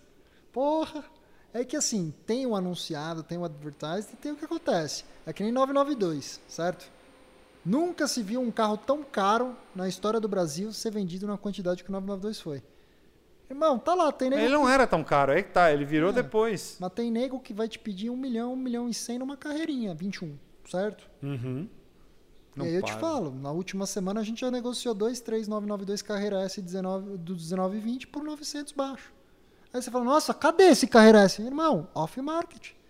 E gente que já acordou, falou, meu, esse bonde tá tocando, a música vai Lucas- parar. O Lucas me mandou um outro carro esses dias, um 991.2. Ele falou, e aí, Carraço. esse é o carro que você quer? Eu, te- tem um na mão, um T. Carreira T? Manual? É, claro. Se é pra ser um carreira T. Eu também acho, eu concordo. Bernardo Franqueira vai ficar pistola com esse argumento, mas, cara. Quanto vale um Carreira T manual, e aí? É foda, velho. Não- 519? Era o que custava zero, pô. Eu tô tentando. Desculpa. Fudeu, você é louco. Cara, e é, é muito engraçado isso. O que, que você compra? Quer ver umas, umas sinucas de bico de mercado? Te dou um Carreira S 2017, 10 mil quilômetros. Interior full leather, cor estendido, Alcantara no teto. Sport Chrono, Sport Exhaust, que é o Carreira S. Pelo 700 mesmo preço que um Carreira S, ou que um Carreira normal, 2018-19, o último 9912, com Sport Chrono, Sport Exhaust, com 7 mil quilômetros. O que, que você compra? Mesmo preço, os dois. S17, carreirinha PDB, 2018-19, completinho, mas o que, que você compra? Um S ou um de entrada mais novo? Acho que um S. Sou eu. É onde eu entro para agregar valor pro meu cliente, entendeu? Tipo assim, às vezes o cara chega vidrado numa coisa e fala, irmão, sério? Você quer pagar isso nisso aí? Show! E se eu te falar que eu te boto isso no teu colo? Aí o cara, pô, que porra é essa aí? Você preferiria que eu, comprar, que eu comprasse Era 19? S, né, bro? Ah, é tá S. louco? Não, é. Vai comprar de mais carro pela quantidade de dinheiro, meu. Entendeu? Porra. Bom, olha, Cor, nós poderíamos ficar aqui Não, é, é, 7 olha. horas e 90 mil, como diz a minha filha, que ela adora falar. Ela fala assim, 1.600 e 600 mil. E é, ela, isso. ela junta mil com mil, assim, sabe? Eu falo, isso não, não tem É. como fazer, você vai aprender. É, daria para falar, meu, horas e horas e horas. A gente tem a liberdade de você voltar aqui quando você quiser. Cara, eu adoro falar Você, de carro, você é né? brother, mora no coração. A hora que você quiser, fala, velho, tô afim de fazer um podcast, quer vir? Aí eu Posso curto ir aí? que eu Que deixo dia vocês vão gravar? O cara cansa, velho. Eu falo, é que eu fico tanto tempo isolado, aí quando eu apareço eu gosto de falar pra caralho. é isso a história. Tem que Cara, tirar um mas, você tá mas você tá aqui pra isso. É, isso. você tá Ah, você foi pra chamado falar. pra isso. É. O duro seria se você chegasse aqui e não falasse nada. Aí É. ia ser ruim. Aí o negócio ia ser ruim. Fica assim. É. É, aí o negócio ia ser ruim. Aí, aí não dura nada, aí uma hora acaba. Só- Cara, muito bom. Muito Cara, bom temos mesmo. três Obrigado. perguntas que a gente sempre faz pros nossos. Pô, do É, caralho. Manda bala. aqui. Vai, mano. Vai, marreta. Mas vamos É falar uma verdade. de cada vez. Marreta. Aí, tá bom. O cara tá me gongando. Ó, aqui. não, não, é porque você sempre, sempre acaba fazendo Mas as eu faço o cara, as duas Mas ao o cara responde Eu vou até dar um trago não é, do, não. da nicotina, que sabe como é que é? Esse fumante, eu preciso disso pra funcionar. Cadê o Dermopet? Ex-fumante é ótimo. É, né? esse fumante é... Ex-fumante você tá de sacanagem, né? não é esse fumante, é fumante. É, só fumante. que ele trocou o cigarro pelo O bom é que não fede. É. É, pelo menos é cheiroso. É, E é cheiroso mesmo esse daí. Cara, eu vou te dar. Pode escolher qualquer carro, no mundo da história. Nossa, mano. Qual é aquele carro que você fala, velho, eu preciso ter esse negócio? Ou eu gostaria muito de ter esse negócio? Cara, olha, eu vou te falar, Não, às vezes não é um negócio, não precisa ser caro, mas é um negócio que, que Não, você tem não, não. loucura É aí. que eu tô que- na dúvida entre duas coisas. Talvez eu pendesse mais pra uma delas. É isso que eu tô pensando agora. Vou falar quais seriam as duas coisas, depois eu vou falar qual talvez eu penderia. Seria Tá. uma Ferrari F40 ou um Carreira GT. Sem sombra de dúvidas, um desses dois. Qual tá, poderia tem? falar uma McLaren F1. Mas, tipo, não. Não. É foda. Eu, McLaren, agora que eu lembrei do McLaren F1, The Big Mac é foda. Fuck! É, é, já- daqui a pouco ele fala, ah, tá bom, então deixa, vai, vai um, um, um, Não, um cara. 993 GT1. Entendi. Não, cara, acho que eu penderia no Carreira GT, sabe? Tipo, eu, eu, eu adoraria ter experiência. Eu gostaria muito de dirigir esses três carros para poder falar para você, não, cara, é o seguinte, eu andei nos três, aquele é o. Então sem tá, dirigir, então a próxima pergunta pode Essa ser é, essa. essa é a próxima pergunta, na verdade. Ah, O carro. carro que você nunca andou, que você tem muita vontade de andar. Pior que, cara, o Carreira GT é um carro que eu tive duas oportunidades de andar e foi a agenda. Tipo assim, tá, tá aberta. Tipo assim, oh, me avisa quando tiver vindo que a gente dá um jeito. Mas, cara. Puta que pariu. Ah, Cara, olha, dentro, dentro eu, vou, eu vou tentar te ajudar. Dentro dos cenários atuais. No aqui, cenário Brasil, que daria é, pra cenário dirigir, Brasil, eu é, acho que a F40, por mais distante que seja, só tem um carro, não sei o quê, É, eu acho, dá, eu dá, acho dá até mais Dá possível. pra falar com o tio Léo. É, não, mas eu acho, eu acho, eu acho muito mais difícil o, o McLaren F1. Puta, um carro que eu me arrependo amargamente de não ter outro. aproveitado a oportunidade de ser um pouquinho mais cara de pau foi de ter dirigido o F50. Me arrependo muito. Sabe aquela Eu coisa andei assim? com ele na F50. a- a- aquela questão de tipo, puta, eu acho que é muito cara de pau. é, eu não Mas eu acho que dirigi- se eu tivesse falado, puta, cara, tem um sonho desgraçado pra ver como é que isso é, ele ia falar, porra, pega lá, vai andar. Eu também Eu acho. tenho certeza que ele ia falar acho, isso, mas eu também. não tive aquela ousadia, Eu tipo, também não eu não tive. tive essa cara de pau. Mas, cara, eu acho que carreira GT. Puta, não, F40 é porque, velho. Não sei responder essa caralho. velho. Você fudeu, mano. Não, você vê que eu não, porque. não- Ele, ele fala, fala, fala. Então vamos, vamos estreitar um pouquinho mais, que aí é a Vamos. terceira Ah. pergunta. Um carro que você nunca dirigiu, você tem muita vontade de dirigir, mas você acha que é quase impossível, se não impossível. dirigir. McLaren F1. Esquece. É, McLaren É o carro mais caro do mundo. Tirando as 250 GTO lá da década de 60. É, não, que eu não. adoro quando os caras falam, não, esse cara é muito raro. Não, velho, tem quase 60, 50 carros Não. no mundo. Aí cada um tem uma história, né? Não, não, não, mas é que já, é, já reduziu, né? No final das contas, acho que são, acho que são 38 carros. É, mas tem carro pra cacete, né? É. Não é a Ferrari mais rara da história. Mas o McLaren Não, F1, brother. Mas nem, Você tá tem louco. Ferrari que só tem uma. Imagina tu sentar teu Monte. popô naquilo. 25 milhões de libras. Você sentar, uou! Você viu o último car track lá dos três loucos lá? Uhum. Os caras foram. Meu, Aquilo é muito bom. Mano, velho. Estados Unidos é muito foda, né, velho? Estados Porque Unidos os é caras, muito não, beleza, ó, você pode dirigir o carro de museu, o pneu não tá lá, essas coisas, mano, os caras ficaram, velho, indo e vindo, indo e vindo, 160 milhas por hora nos Estados Unidos. E depois fala que não dá pra fazer isso lá. O McLaren é F1, brother. Ah, os caras podiam falar Bugatti Chiron, o Veyron, claro que tem curiosidade, entendeu? Mas, cara, o Cara, o car track é bem legal. É, que mas é- é- eu acho o F1 mais, mais F1, impossível do que um. Vamos ser sinceros, assim, não querendo alongar, mas vamos lá. Se você pegar o que um carro fez para uma geração, em termos de loucura, o que foi o McLaren F1 no começo da década de 90, esquece, brother, em termos de ruptura. É, é um carro muito entendeu? foda é até muito hoje, ruptura, de velho. números. Porque, peraí, a F40, você pode olhar para ela e falar assim, puta merda, o carro é breaking ground. Mano, vamos lá. Qual foi a inovação mesmo ali mesmo? Não, nenhuma. Nenhuma, brother. Pegou bits and pieces, let's make a really good track. É. Foi o que aconteceu. É. Entendeu? 959, né, beleza, virou muita coisa. Não, não, o McLaren F1 foi, foi Cara, mas é, é que o. Não, o o- Bugatti Veyron tem um choque muito grande, tipo assim, mas a a Bugatti no QB 110 já tinha quadriturbo, era tipo aquela coisa assim, sabe você criança pequena, cria o seu carro do Sainz, aí ele vai ser quinturbo, É. entendeu? Tipo é o que o Bugatti sempre foi, entendeu? Mas é que eu acho que o o F40, o F40 é, Não um, é. é um carro cora, é o core, né? É, Sim, é, total, é o velho. sentimento do carro, ah, tá, tá tudo ali. Cara, eu né? não era é, fã é de o, Ferrari. é o hã? Eu não era fã de Ferrari. Quer Não, dizer, eu também não era, da mas é, F40, tá? isso aí, pra mim, o F40 é o sentimento, todo Eu sentimento concordo, do carro concordo. tá naquele carro. Cara, todo sentimento que alguém pode ter tá F40 naquele carro. pra mim era o carro. Agora, como tecnologia, o F1 é o Não, McLaren F1 é foda. muito. É. Vamos lá, quer ver? Eu vou te fazer uma pergunta. Se você Construção. pensar Ferrari, o que, que te vem à cabeça? Define Ferrari com uma, um carro. F40. F40, brother. Ah, 250 GTO. Beleza, se você é o Ralph Lauren, se você é dono de um hedge fund bilionário que comanda o mundo, ah, beleza. É uma moeda. Meu, é F40, brother. É a essência. que é, que você o- tá é o- falando? É Não o o que Chanel falar. número É, 5 deles. né? é. Tá- Acabou, brother. é Olha o design é daquela porra. É feio, mas é lindo. É cru, é perigoso, é arisco, entendeu? É. Você pega a F40, a, a- pega a McLaren F1. Do nada, Gordon Murray, os conceitos, você vê o T50 agora. Para, velho, olha o que, que é aquilo ali. BMW, faz um motor pra mim, ele tem que pesar X quilos. BMW, ó, fudeu, o motor vai pesar 50 quilos a mais, eu te entreguei 50 cavalos a mais, beleza? Beleza, pau no gato. É foda, velho. É, não, é foda. É foda. E por que, que eu adoro a E46? Induction Noise. Pega o barulho da F1 Induction. Eu não sei como você não comprou o, box de carbono ainda. Ah, velho. claro, 3 mil dólares. Esquece isso. A M3 você vai ficar Você com ela pro resto da vida, velho. Eu sei, mas posso te contar só, só um detalhe muito louco, nerd automotivo?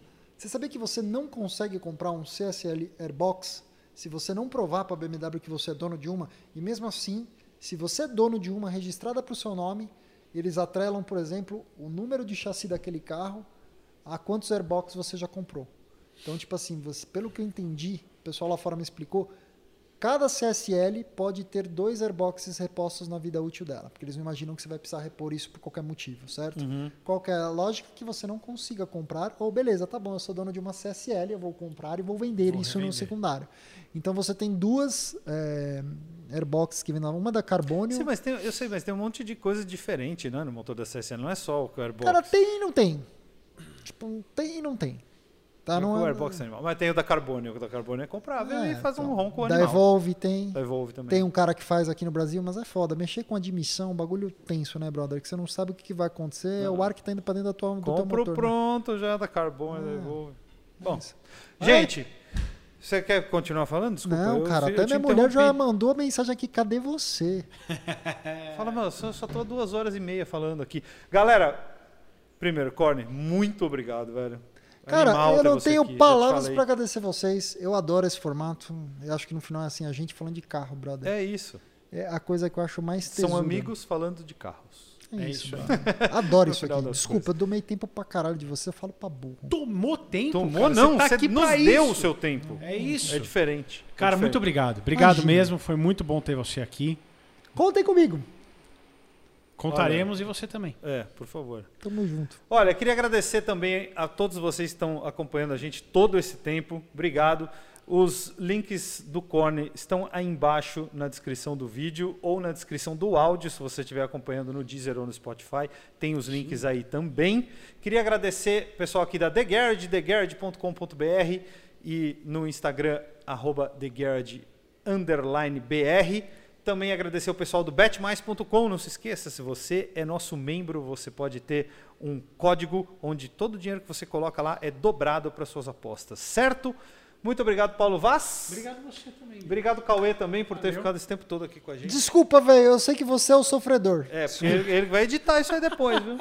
Gente, muito Isso aí. obrigado. Muito obrigado mais uma vez a vocês dois. Isso aí. Até a próxima. Uma honra, gente. Valeu. Corne Um Terra abraço. 1 e Corne Terra 2. É isso aí. Abraço.